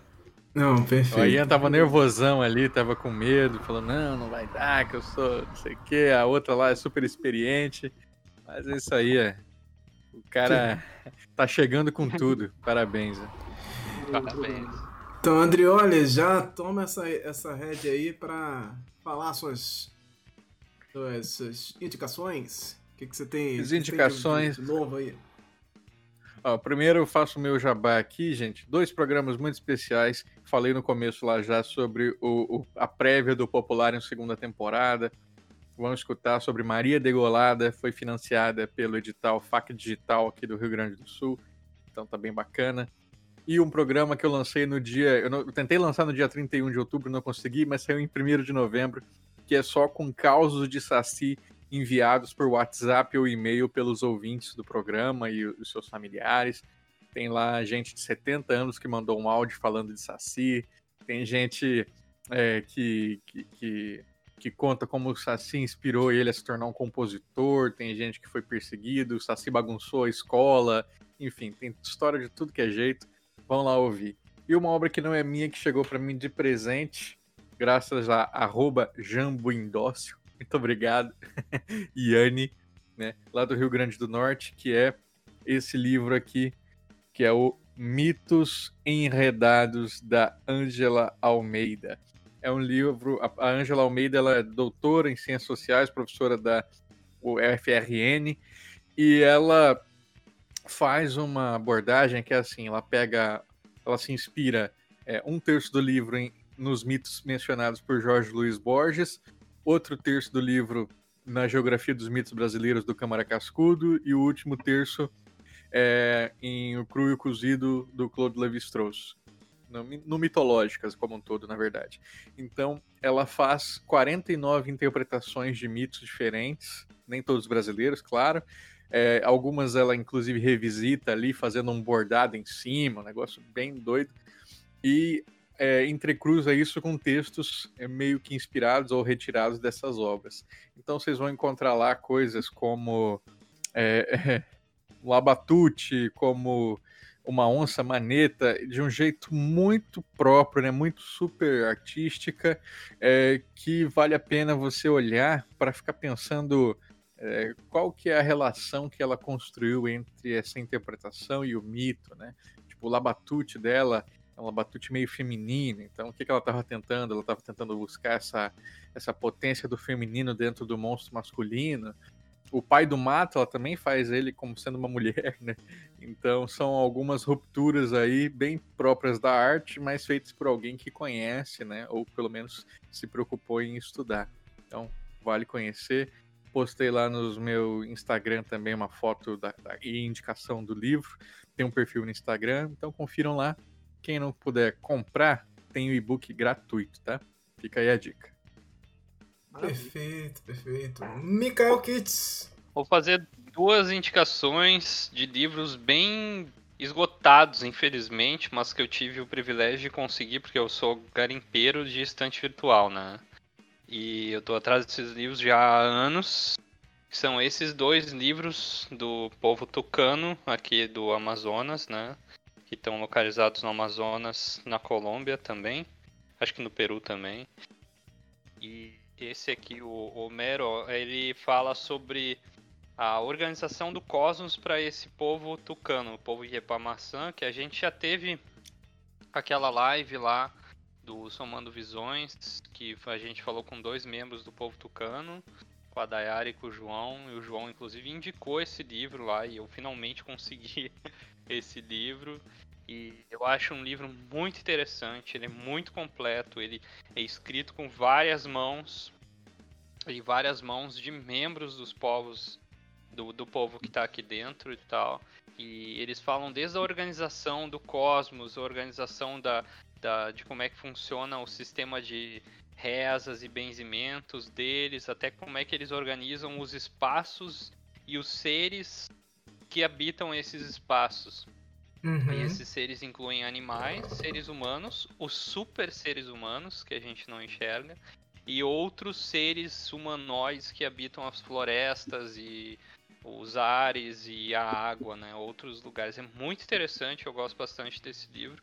E tem esse aqui, que é o Mito Tucano, que é de um, infelizmente, um membro do povo tucano que já faleceu, Gabriel Gentili. Ele é um livro do ano 2000. E, cara, ele fala da de toda a história de criação do universo de uma maneira bem acessível. Ele é bilíngue, ele foi feito na Suíça, mas não, ele não está escrito Caraca. em Suíça, ele está escrito na língua tucano, que eu, eu não lembro do nome da língua tucano, mas ele está escrito em tucano e português. Então, tem as histórias lá, são histórias acessíveis, tem outros, outras obras que têm essas histórias, mesmas histórias, de uma maneira muito mais difícil para a gente que é branco entender. Esse fica mais claro, o texto é mais fluido, a, a leitura. Ele fez uma pesquisa muito intensa no, nos anos 90, 80, nos anos 80 e 90. E, e, e, o que eu acho fantástico, e aí eu vou mostrar a cereja do bolo aqui para vocês, é que ele ilustrou um pedaço do livro das camadas que, que formam o mundo. Então aqui tem um, uma dessas ilustrações, com explicação, obviamente, e aí a outra que eu acho sensacional é essa aqui. Ele fala da casa dos seres e de todas as camadas que formaram a Terra aqui. Então, eu acho uma obra muito boa. Se alguém tiver com, uh, como acessar, fica a dica. Eu, primeiramente, entrei em contato com essa obra numa biblioteca pública aqui de Manaus. Então, bibliotecas públicas funcionam, gente. Então, essas duas indicações: o Homero e o Mito Tucano. Eu tenho uma última recomendação bem rápida, Anderson. Diga-me. Que aproveitando, né? Uh, tem um filme que eu tô bem interessado em ver. Ele saiu ano passado, eu acho, em, em alguns festivais. Ele está sendo multipremiado, praticamente todos os festivais onde ele aparece, ele é premiado. Ele é o filme A Febre de Maia Daurin e, e ele foi filmado aqui em Manaus com indígenas mesmo. É uma história bem interessante e, e vocês pesquisem aí a febre, filme. E, e, os atores não são atores, é a primeira vez que eles atuam. É um uhum. filme que demorou muitos anos para toda a equipe fazer e tal. E ele vai estrear dia 12 nos cinemas e nas plataformas de streaming. Então, fiquem ligados aí, eu vou arrumar algum jeito de ver que seja seguro, dando uh, preferência para as plataformas de streaming. Mas fiquem ligados que eu vi que até vai estrear em alguns cinemas no Brasil. Então, fica a dica aí se vocês tiverem interesse de assistirem. Lorena Herrero. É, primeiro, reiterar o que o Mikael disse: bibliotecas públicas são tudo para mim. Tudo que eu consegui assim, de fazer de pesquisa nos últimos tempos era me enfiando na, na biblioteca e fuçando as sessões. Eu estou muito triste desde que a pandemia começou, que eu não posso mais visitar as bibliotecas, porque eu estava fazendo isso duas vezes por semana. Mas enfim, a gente acha muita coisa lá que às vezes a gente não vai encontrar nem menção na internet, que são livros muito bacanas. Uhum. Mas uh, o que eu tinha já para indicar aqui são é, três coisas. A primeira é mais para quem acompanha o Twitter, mas acho que mesmo para quem não acompanha dá para entrar e e olhar as coisas e que são um é a conta do cara que eu até falei aqui quando eu falei sobre os Jin, que infelizmente ela é toda ela é toda em inglês, mas eu vou deixar no, nos comentários ali o arroba dele, que é o Ali, o Ali Olon, não sei se é assim que pronuncia, mas que ele tem logo no, no topo, assim, assim que você entra no perfil dele, ele tem uma um, tudo aglomerado ali, todas as, as threads que ele fez, todos os compilados de informação de vários é, é, temas diferentes do folclore islâmico. E é muito, é muito legal, ele fala de muita coisa, principalmente de Jin, é o tema favorito dele. Mas ele fala muita coisa de astrologia, fala de questões mitológicas, de diferenças com. Com acho até que com diferenças com a questão da, da do cristianismo e tal. Mas é um, uma conta muito bacana. Ele não está atualizando muitas coisas do tema esses tempos, mas ele tem esse, esse compilado logo no começo do perfil dele que eu acho bem, bem interessante dar uma olhada. O outro é. Eu, aí, eu botei no comentário, nos comentários já o, o arroba dele.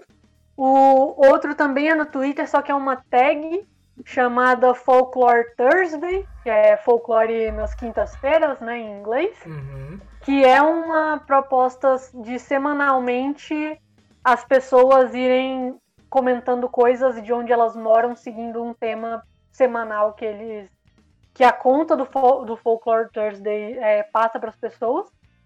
E aí toda semana tem coisas muito legais, são temas muito variados.